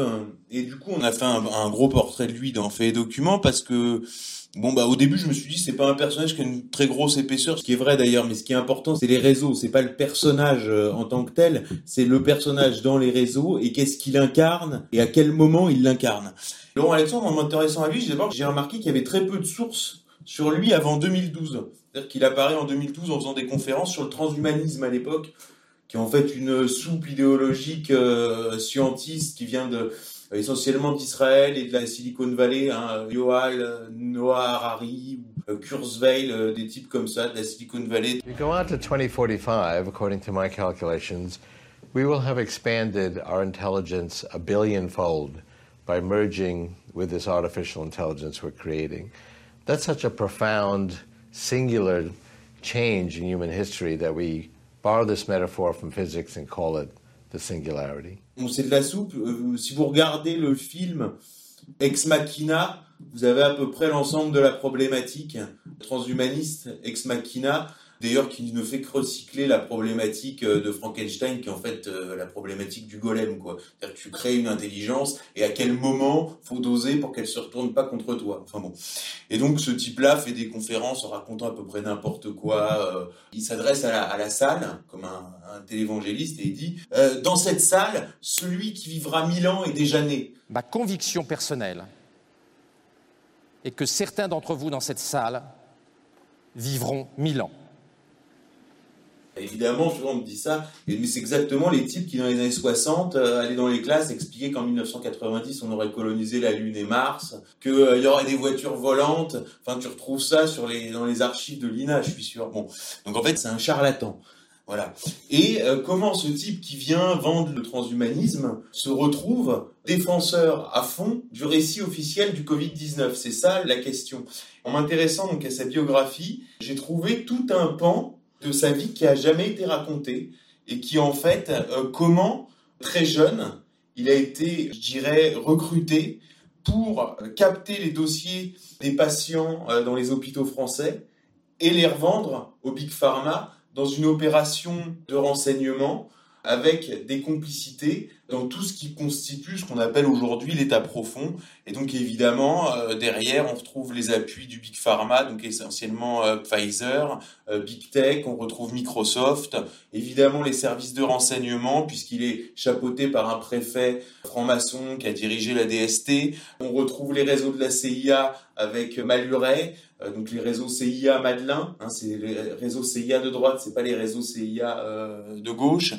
On retrouve évidemment les réseaux maçonniques avec un urologue euh, qui a été aussi un de ses parrains et qui a été euh, celui qui avait opéré euh, François Mitterrand. On retrouve évidemment la banque, la banque Lazare essentiellement dans ses montages et évidemment la haute administration, la technostructure, en fait une technostructure de pillage, c'est-à-dire qu'ils se prennent pour des champions du libéralisme alors que c'est des bureaucrates, mais en fait c'est des bureaucrates qui se sont mutés en pillards. C'est très étrange ce qui se passe en France au niveau de la de, l'élite française. Et en fait, Laurent Alexandre a été l'instrument de cette opération et c'est comme ça qu'il s'est enrichi à travers un autre site aussi qui était monté en façade. Hein. C'était une société qui était derrière une autre société et la façade c'était Doctissimo qui était cette société de conseil bidon pour les femmes sur Internet, quoi, beauté, forme, psycho, etc.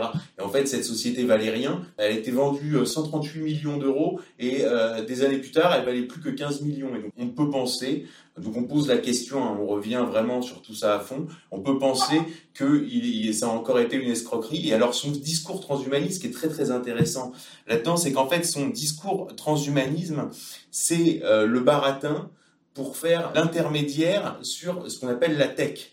La tech, c'est la start-up. Et ça, c'est vraiment un truc fascinant. C'est comme le sketch de la vérité si je mens. Euh, la start-up, tu dis c'est un banquier qui te lèche le zboob. Mais ça va, y a aucun problème. Je leur ai dit j'avais la start-up. Start-up c'est quoi cette connerie encore, la start-up? Quoi, tu connais pas la start-up? Ça déconne, il sort d'où, lui? Haute technologie La start-up, c'est un mot magique. Tu, tu dis ça à un banquier, il, t'ouvre le coffre et en plus, il te lèche le zboob.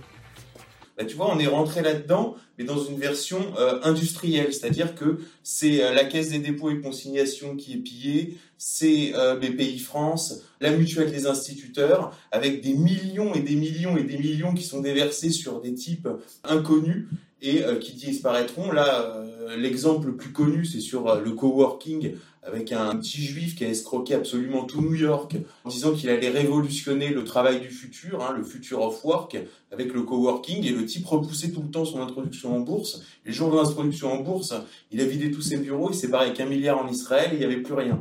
Donc euh, bon, c'est une affaire qui a fait énormément de bruit, et c'est vraiment ça le truc de la tech, c'est-à-dire que derrière le truc transhumaniste, etc., qui peut faire rêver euh, un peu les naïfs, faut comprendre que c'est avant tout, comme d'habitude, euh, ce dont on parlait avec Alain tout à l'heure, un nuage de fumée pour euh, des opérations d'escroquerie. Donc c'est tout ça Laurent Alexandre. Laurent Alexandre, il y a des trucs fascinants. Par exemple, il est actionnaire d'une société qui s'appelle Selectis. Je me suis intéressé à ça, c'est absolument fascinant. Je vous explique le concept. En fait, Selectis vous vend que vous allez être immortel. comment ça se passe? En fait, vous envoyez un bout de peau que vous avez prélevé sous vos aisselles et vous l'envoyez à Selectis et ils vous disent bah avec ça on va pouvoir reconstituer des organes. Donc euh, si on vous le congèle pendant 10 ans c'est 65 000 dollars et toute la vie c'est 85 000 dollars. C'est-à-dire que tu as un type qui s'enlève un bout de peau sous les aisselles, qui l'envoie à Selectis et c'est facturé 65 000 ou 85 000 dollars. Donc en fait là tu te constitues un fichier de pigeon, puisque le type qui a cru à ça, il peut croire à n'importe quoi d'autre. Donc en fait, on est sur des trucs de cavalerie qui sont moi qui honnêtement me fascinent et puis en arrière-plan euh, tous les réseaux quoi. Alain? Oui, ça nous rappelle les gens qui se faisaient cryogéniser, tu sais, à l'époque, là. Et puis les sociétés ont fait faillite et à la fin, on retrouve des cadavres qui puent dans des espèces de trucs dont on a coupé le courant. du coup, la température a rebaissé.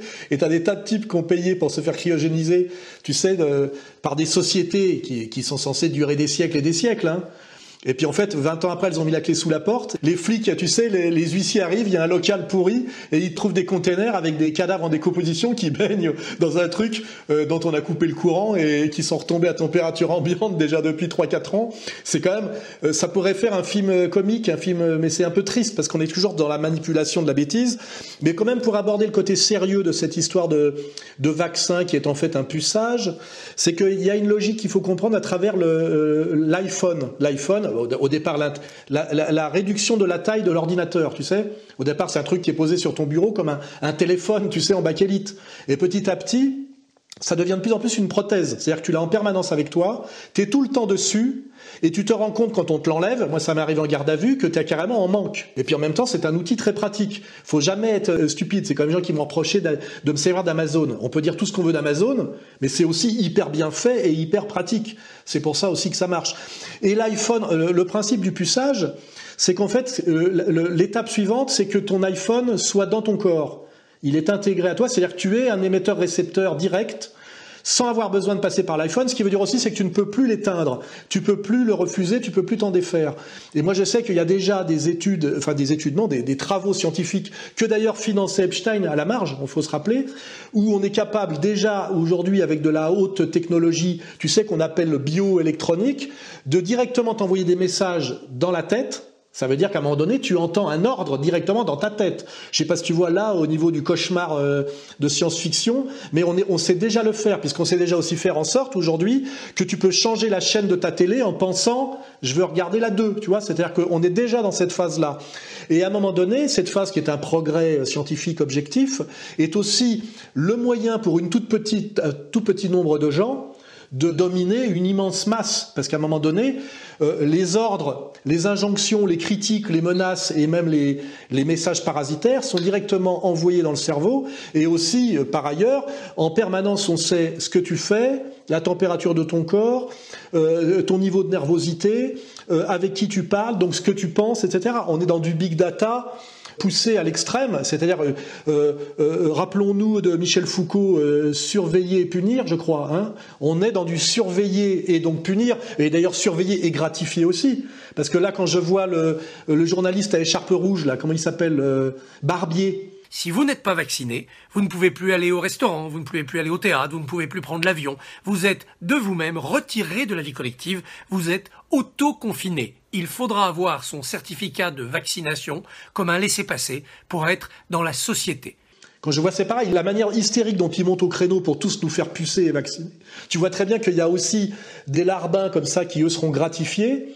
Et n'oublions pas qu'aujourd'hui, avec aussi, pareil, le volet de cette monnaie totalement numérique, totalement piloté par les banques centrales, avec la suppression de tout ce qui était intermédiaire et qui correspond en fait à la banque de la classe moyenne, hein, c'est-à-dire la, la banque intermédiaire qui va supprimer, c'est qu'on peut en permanence te punir ou te gratifier en fonction d'attitudes en temps réel qu'il n'y a plus besoin de masquer ou de pas masquer, comme avoir un VPN ou avoir des pseudos sur Internet. En réalité, là, on est dans une société de contrôle, de surveillance, d'injonction totale, avec même l'idée qu'à un moment donné, sur le plan un peu, je dirais, religieux, on peut envoyer des messages de masse dans la tête des gens Exactement comme quand on voyait les films de science-fiction tu sais, dans les années 60, où on mettait des magnétophones sous l'oreiller des mecs, et pendant qu'ils dormaient, on leur mettait des messages en boucle. On était déjà dans euh, l'idée de MK Ultra.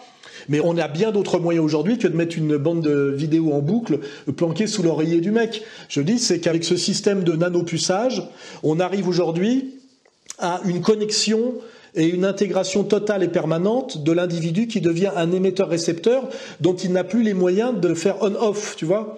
Et je pense que si on veut être dans le sérieux là de, de l'homme augmenté ou de l'homme diminué, parce que ça va être augmenté pour certains, diminué pour d'autres, hein, c'est le principe. Et d'ailleurs, c'est le principe des vases communicants. Si on veut qu'un truc fonctionne, quand il y en a qui montent, il faut qu'il y en ait d'autres qui descendent.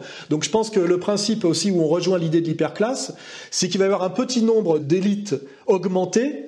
Ben, c'est d'ailleurs ce que, ce que Dieu donne à, à, ses fidèles quand ils respectent bien la loi, c'est des années de vie supplémentaires dans le confort et la jouissance. On est quand même exactement dans le même schéma religieux qui est un schéma religieux sans âme, hein, sans la question de l'âme et du bien.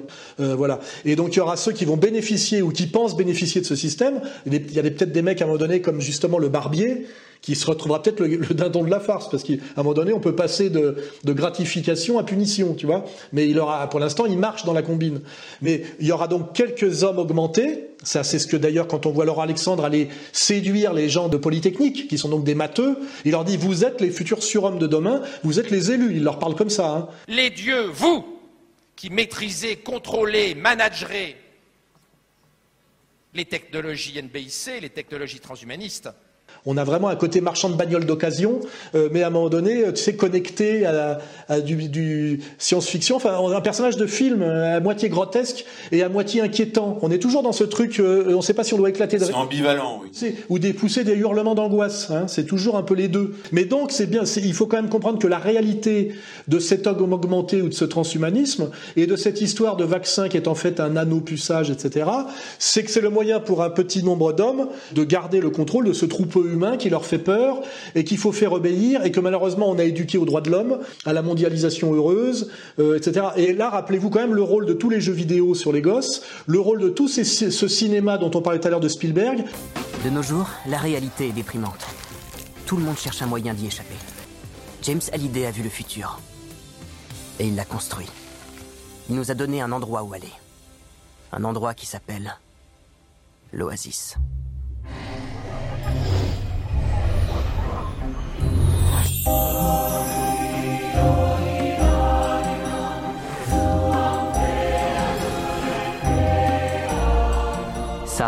C'est l'oasis.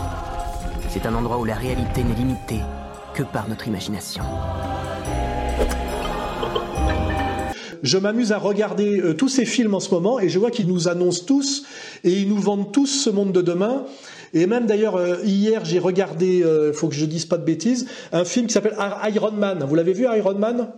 Alors le type, il est un marchand d'armes et un génie de la haute technologie, un enfant d'eux, pareil, une légende. Hein, le type qui est un génie absolu, qui a eu des diplômes de maths euh, dès l'âge de 17 ans, etc. Puis à la fin, il se retourne, il prend conscience que... Vous m'avez approuvé toutes ces années alors que je recueillais les fruits de la destruction. Et maintenant que je veux protéger les millions de gens que j'ai mis en danger, vous me laissez tomber. Vous allez y laisser la vie, Tony. Je refuse d'y participer. À quoi sert d'être en vie? Si on n'a pas de raison de l'être. Je ne suis pas fou, Pepper. Je viens seulement de comprendre quelle est ma mission. Donc on nous le vend en, disant bon, euh, comme dans le film de Spielberg, on dit oui, euh, c'est bien euh, le, le, Second Life et le, monde virtuel, mais quand même le monde réel ça existe. Et donc on, à la fin, on oblige les gens à être dans le monde réel deux jours par semaine. Notre troisième mesure n'a pas eu autant de succès. On a décidé de fermer l'Oasis le mardi et le jeudi.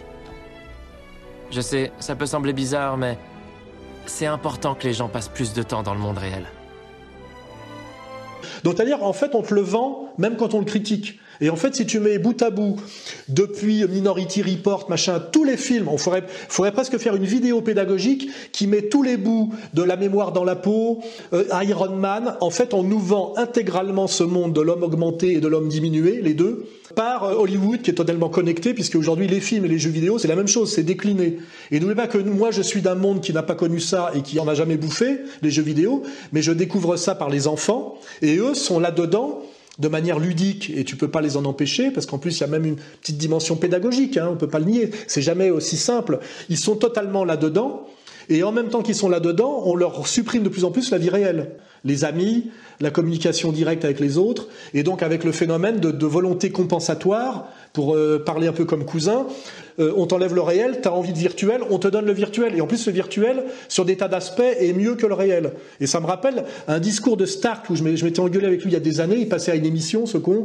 il disait euh, Dans 20 ans, euh, tout le monde pourra être riche parce que tout le monde pourra se projeter des images de châteaux et de lingots d'or sur ses murs avec la vidéo. Tu sais, comme si être riche, c'était avoir pouvoir s'entourer d'images de la richesse. C'est-à-dire, le mec, il est dans une bagnole de merde, mais avec son truc, il est dans une Rolls, tu vois. Et un mec comme Stark, qui est quand même très connecté au nouvel mondial et qui à l'époque était en train de devenir un dessinateur de yachts, tu sais, à l'époque où il y a eu la, course au plus grand yacht, il était branché là-dessus, il avait totalement adhéré à ce discours et il racontait ce genre de conneries malheureusement dans les médias de masse où ça passait pas très bien, mais on voit que c'était ce genre de conversation qu'il avait à table avec les happy, few mondialistes de l'époque d'ailleurs où, tout allait bien, hein, l'époque de la mondialisation heureuse. Je te parle là des années 90. Et il était déjà en train de nous dire que grâce au numérique, il y aurait plus de différence entre les, riches et les pauvres, parce que les pauvres pourraient aussi virtuellement vivre des vies de riches. Tu vois ce que je veux dire? Et là, on est quand même dans cette réalité, dans ce piège, c'est que plus on enlève aux gens la possibilité de la vie réelle, plus on leur propose la vie virtuelle. Et c'est ce que je disais tout à l'heure, l'hyperclasse aura droit à la richesse réelle, à la sexualité réelle et au luxe réel. Ils auront les plus belles femmes, les plus belles plages pour eux seuls. Et pour que le troupeau humain se tienne à carreau, il y aura euh, le monde virtuel, et puis pour les insoumis qui, effectivement, comme dans le meilleur des mondes, je crois, ou dans, ou dans d'ailleurs aussi 1984, se révoltent parce qu'ils n'en veulent pas, et ben là, il y aura les moyens de la punition systématique et permanente. Je vous dis avec les voix qui te punissent dans ta propre tête. Hein. Euh, c'est euh, c'est du QHS virtuel permanent. Et ça, ça s'appelle le cauchemar. Or, ce cauchemar est déjà techniquement possible. C'est ça que je dis. Hein. Techniquement possible. Par la question de la 5G déjà. Oui, oui, euh, bah, tout ça, euh, je te dis, tu connectes, c'est un, jeu de Lego, hein, tu vois que c'est pas pour rien que les satellites, la 5G, le nanopuçage, euh, etc. etc. Hein.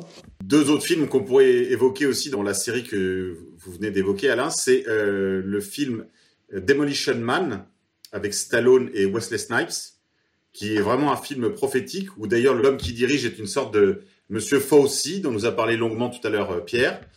Et puis il y a le film Clone, avec Bruce Willis, où les gens justement vivent à travers des, doubles qui bah, sont très bien. des doubles synthétiques. Et en fait, ils sont allongés chez eux comme des merdes en permanence. Hein. On va faire quelques dernières remarques, Xavier. Quelques remarques en conclusion, peut-être sur la question du puçage. Oui, sur le puçage, euh, j'ai repensé à ça euh, récemment. Il y a quelques années, on travaillait avec euh, Emmanuel Ratier sur le livre sur Manuel Valls, on faisait la biographie de Manuel Valls, et on avait consulté des documents du groupe Bilderberg, de la réunion du groupe Bilderberg de 2008, tu vois, il y a, il y a 13 ans, où avait été invité Manuel Valls. Donc dans ce cadre-là, on avait consulté cette documentation, et je me rappelle à l'époque d'avoir consulté ça et d'avoir lu, a été abordé le puçage par la vaccination.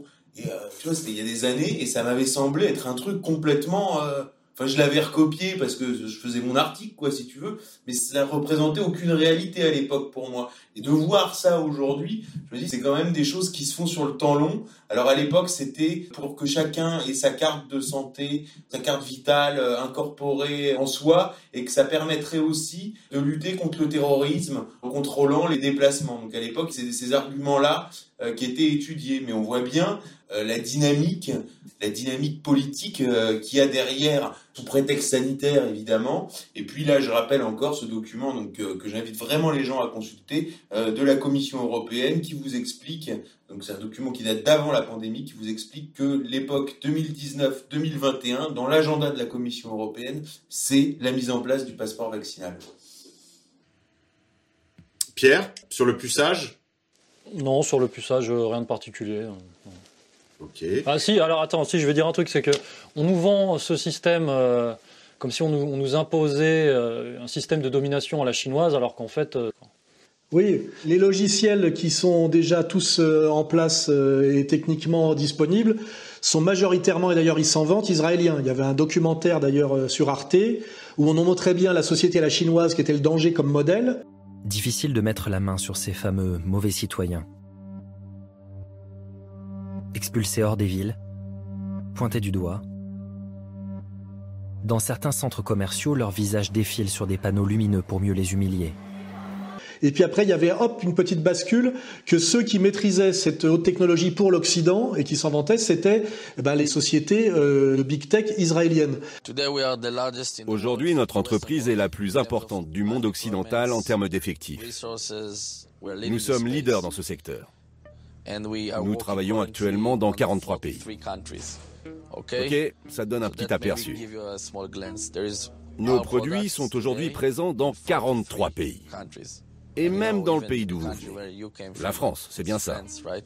Euh, effectivement, c'est pareil, c'est-à-dire ce vaccin vient de Chine, c'est la faute des Chinois.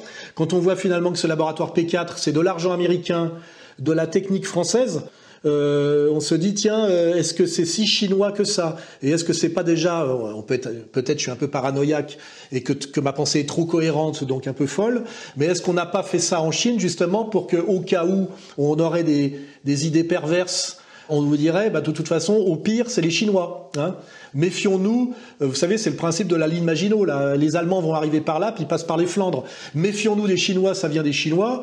Et on se rend compte qu'en réalité, moi, quand j'analyse d'où vient tout ça, je vois pas de Chinois dans l'affaire. Hein. Je ne vois aucun Chinois qui a essayé de me pucer, aucun Chinois qui me dit que son système de fonctionnement de vie, qui n'est pas basé sur les droits de l'homme, sur la Boétie et sur Montaigne, il veut me l'imposer de force. D'ailleurs, je vois pas en France de communautarisme chinois qui soit un communautarisme de domination. C'est au mieux un communautarisme de séparation, c'est-à-dire qu'ils vivent à la chinoise, mais je ne vois pas d'animateur de télé euh, omniprésent d'origine chinoise qui m'explique en permanence ce que c'est que d'être français. Là aussi, j'insiste aussi beaucoup là-dessus.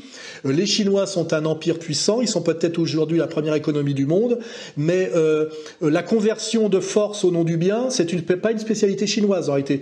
Eux, ils ont plutôt, en général, se sont plutôt protégés de ce genre de euh, on va dire de séduction ou de conversion par la force. Leur histoire, c'est plutôt de se protéger des Japonais, se protéger des Anglais, euh, se protéger d'ailleurs des Français, se protéger des Américains et essayer d'être les maîtres chez eux. Donc là aussi, j'interviens bien là-dessus, qu'on me dise pas que tout ça est communiste, alors que c'est fait par le, les élites du capitalisme mondial, hein, à moins qu'ils se soient convertis au communisme en douce. Je suis pas sûr que Soros soit un marxiste-léniniste et qu'il ait commencé comme métallo. Hein. Voilà, donc tout ça, c'est aussi des fausses réponses, des pièges et des bêtises qu'il faut refermer très vite. Qui arrive est une société totalitaire. Elle fait penser à 1984. Elle fait penser d'ailleurs au talon de fer. Et je remercie Félix de nous avoir rappelé que le premier à avoir écrit là-dessus, c'était Jack London dans le talon de fer. C'est 1908. Et le talon de fer, c'est une société totalitaire qui est imposée par l'élite capitaliste américaine. Hein. Euh, voilà. Il n'y a pas besoin d'aller chercher des Russes. Il n'y a pas besoin d'aller chercher des Chinois. Et dans toute cette description qu'on a fait de cette domination violente aujourd'hui, il y a très peu de Russes, il y a très peu de Chinois. voilà, bien bien insister là-dessus. Hein. Alors, je crois qu'il faut qu'on clarifie ce point justement. On pourra peut-être mettre ça dans les bonus. C'est l'histoire de la, si tu permets, Pierre, c'est l'histoire de cette histoire de Chine a connu un, regain d'intérêt après que Jean Robin ait réussi une assez belle opération de propagation de ses cartographies réalisées pendant son confinement. Alors, ce qui est intéressant, c'est que il y a des éléments extrêmement solides et véridiques. Oh, la figure de Jean-Pierre Raffarin, son rôle de parrain, sa centralité dans les réseaux chinois en France. Peut-être même pourrait-on dire un mot du fait que Olivier Véran a aussi été invité à prendre des petits fours, etc. Mais je crois, malgré tout, qu'il faut aller au fond du sujet et que c'est une grande opération de n'importe quoi et de blanchiment, conformément à ce que vous venez d'expliquer, Alain. Et on pourrait ajouter à ça que si on veut creuser vraiment à fond la question de la Chine, il faudrait s'interroger sur qui étaient les parrains de Mao Tse-tung, qui a euh, parrainé la révolution en 1949, qui étaient ses maîtres? Pour ceux que ça intéresse qui veulent creuser, j'ai mis tout ça sur mon fil Telegram. Euh, le repère de Monsieur K pour ceux qui veulent creuser. Trop peu, trop peu connu et trop peu rappelé, mais Staline euh, soutenait les nationalistes dans cette affaire. Il soutenait Chiang Kai-shek, qu'il avait formé et qui finançait et qui l'armait. Oui, euh, moi je dis pas que les que les Chinois sont pas un monde inquiétant, ils sont très nombreux, ils sont sur le sériel, ils sont pas sur l'individu, euh, donc c'est des gens très différents de nous. Ce que je euh, ce que je conteste, c'est qu'ils aient à tout prix envie de nous envahir, c'est la première chose, pour nous imposer leur mode de vie. Ça, ce n'est pas fondé historiquement, c'est ça que je veux dire. Alors que des gens qui arrivent chez nous pour nous imposer leur vision des choses, un peuple d'élite sûr de lui-même et dominateur. Euh, moi, j'en connais un. J'en connais pas euh, euh, d'aussi bien organisé, avec une vision eschatologique aussi précise, et surtout les leviers et la maîtrise du capitalisme financier, de la médecine. Enfin, je veux dire, euh, quand on fait une analyse rationnelle de qui a les moyens d'eux, et qu'on ana on analyse ce qu'il faut additionner comme maîtrise, on est de toute façon, tout pouvoir chinois euh, nous conduit à nouveau sur la route de Jérusalem, puisqu'ils ont fait un grand accord historique sur des décennies pour ce qui concerne la route de la soie. Donc de toute façon, ceux qui pointent vers la Chine euh, font une opération de blanchiment, enfin de, de greenwashing, pourrait-on dire. Xavier, puis Pierre?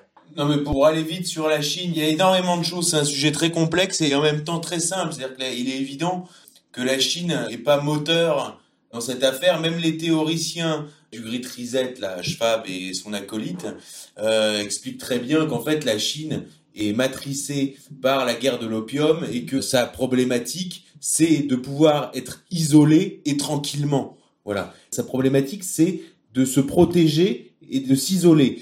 Et il faut bien comprendre que les opérations de corruption qui sont menées envers les élites occidentales, si on peut encore appeler ça des élites, ils auraient tort de s'en priver d'ailleurs, sont faites pour ne pas être emmerdés en retour. Donc effectivement, ils ont corrompu Joe Biden.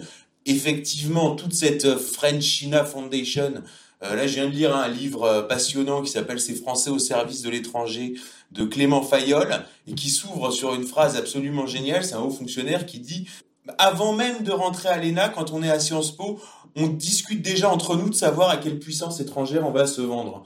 Tu vois Et c'est ça qu'il faut comprendre, c'est que les types qui sont dans la French China Foundation, c'est facile oui. Alors ils y sont tous allés, ça c'est vrai. Macron, Véran, euh, Philippe. D'ailleurs, Philippe dans l'article du Monde, une phrase énorme à laquelle on repense avec euh, l'affaire euh, Biden, il dit "Oh, je vous en dirai pas plus. Ce qui s'est passé à Pékin reste à Pékin."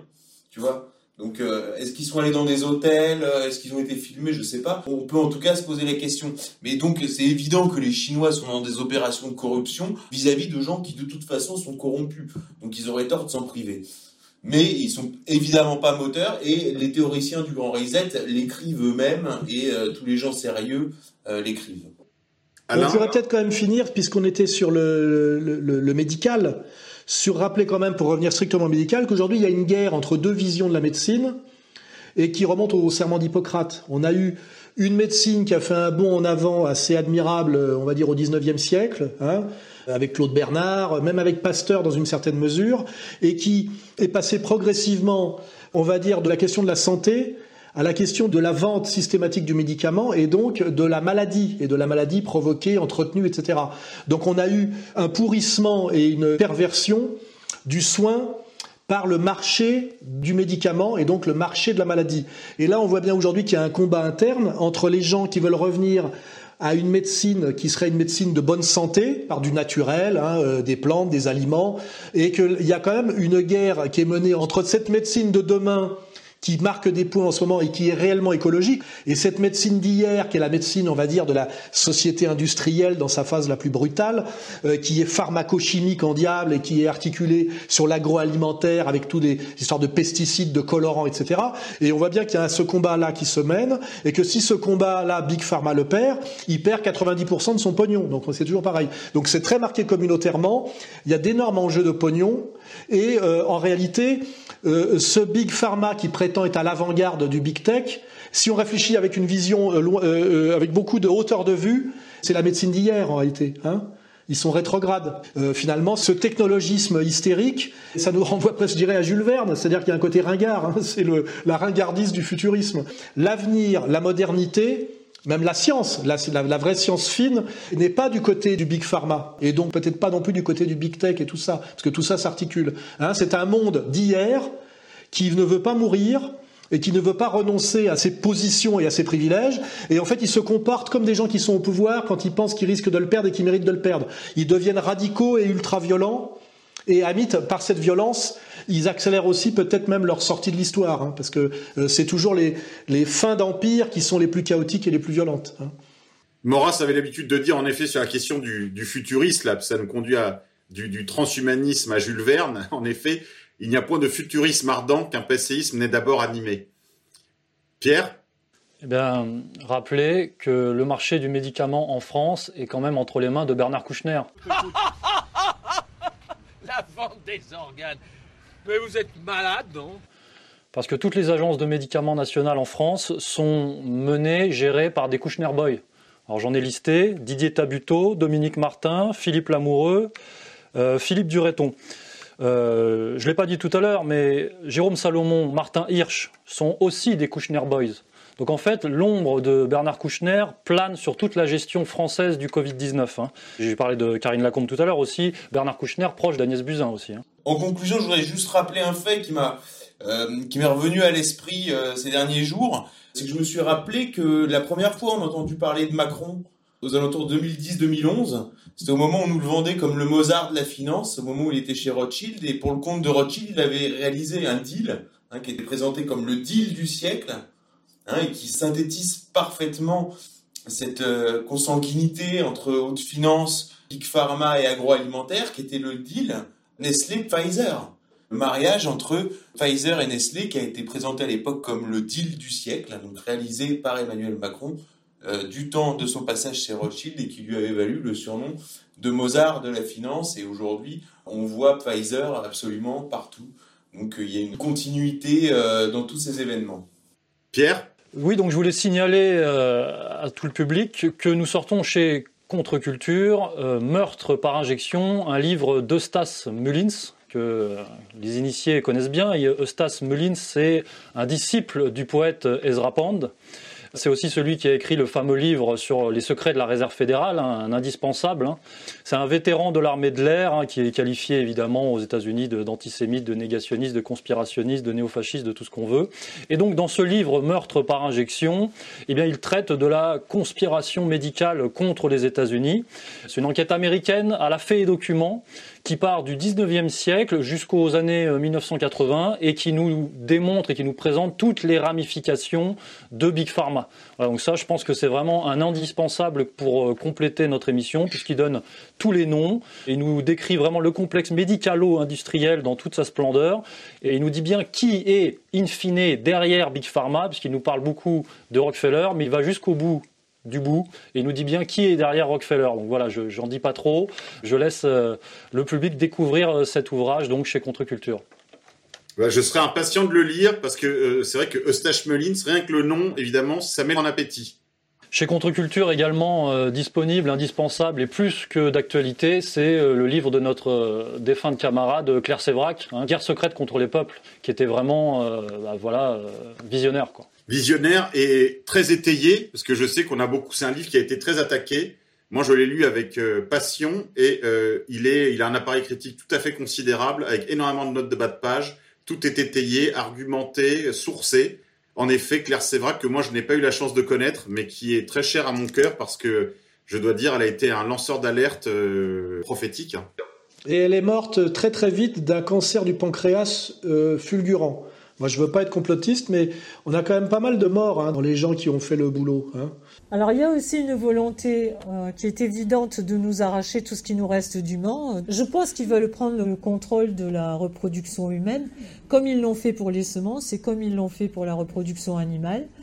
Et d'un autre côté, on fait, euh, fait d'un côté rendre les gens stériles et euh, éradiquer un peu tout ce qui reste après qu'ils aient bien fait croquer les labos, et d'un autre côté, fabriquer, euh, fabriquer les esclaves dont ils ont besoin. Ils sont aussi en train de changer notre ADN, on l'a vu, d'introduire en nous des matériaux artificiels euh, qui sont capables de prendre la place. Alors, je ne peux pas tout mettre dans une conférence, mais vraiment, faut regarder. Euh, ils sont vraiment en train de. On trouve des traces d'ARN artificiel, d'ADN artificiel à l'intérieur des biopsies des gens dont je parlais tout à l'heure. Un livre que quand même, moi, j'ai pris un peu la légère à l'époque et que je trouve qu'il est assez d'actualité hein, sur ce côté euh, euh, réduire la population en empoisonnant. Moi, j'ai jamais trop cru au, chem au chemtrail au départ. Euh, j'y crois de plus en plus hein, quand je vois que ce qu'ils sont capables de faire avec le, Covid. Ce bouquin mérite vraiment d'être lu et relu et été en avance d'une certaine manière. Alain, je vous souhaite tout le meilleur pour cette année 2021. Beaucoup de courage pour le travail que vous avez engagé dans la rédaction, on va dire, de Comprendre l'Empire, volume 2. Euh, donc, sort au printemps. Donc vous avez eu la gentillesse de nous parler dans les bonus la, dernière fois.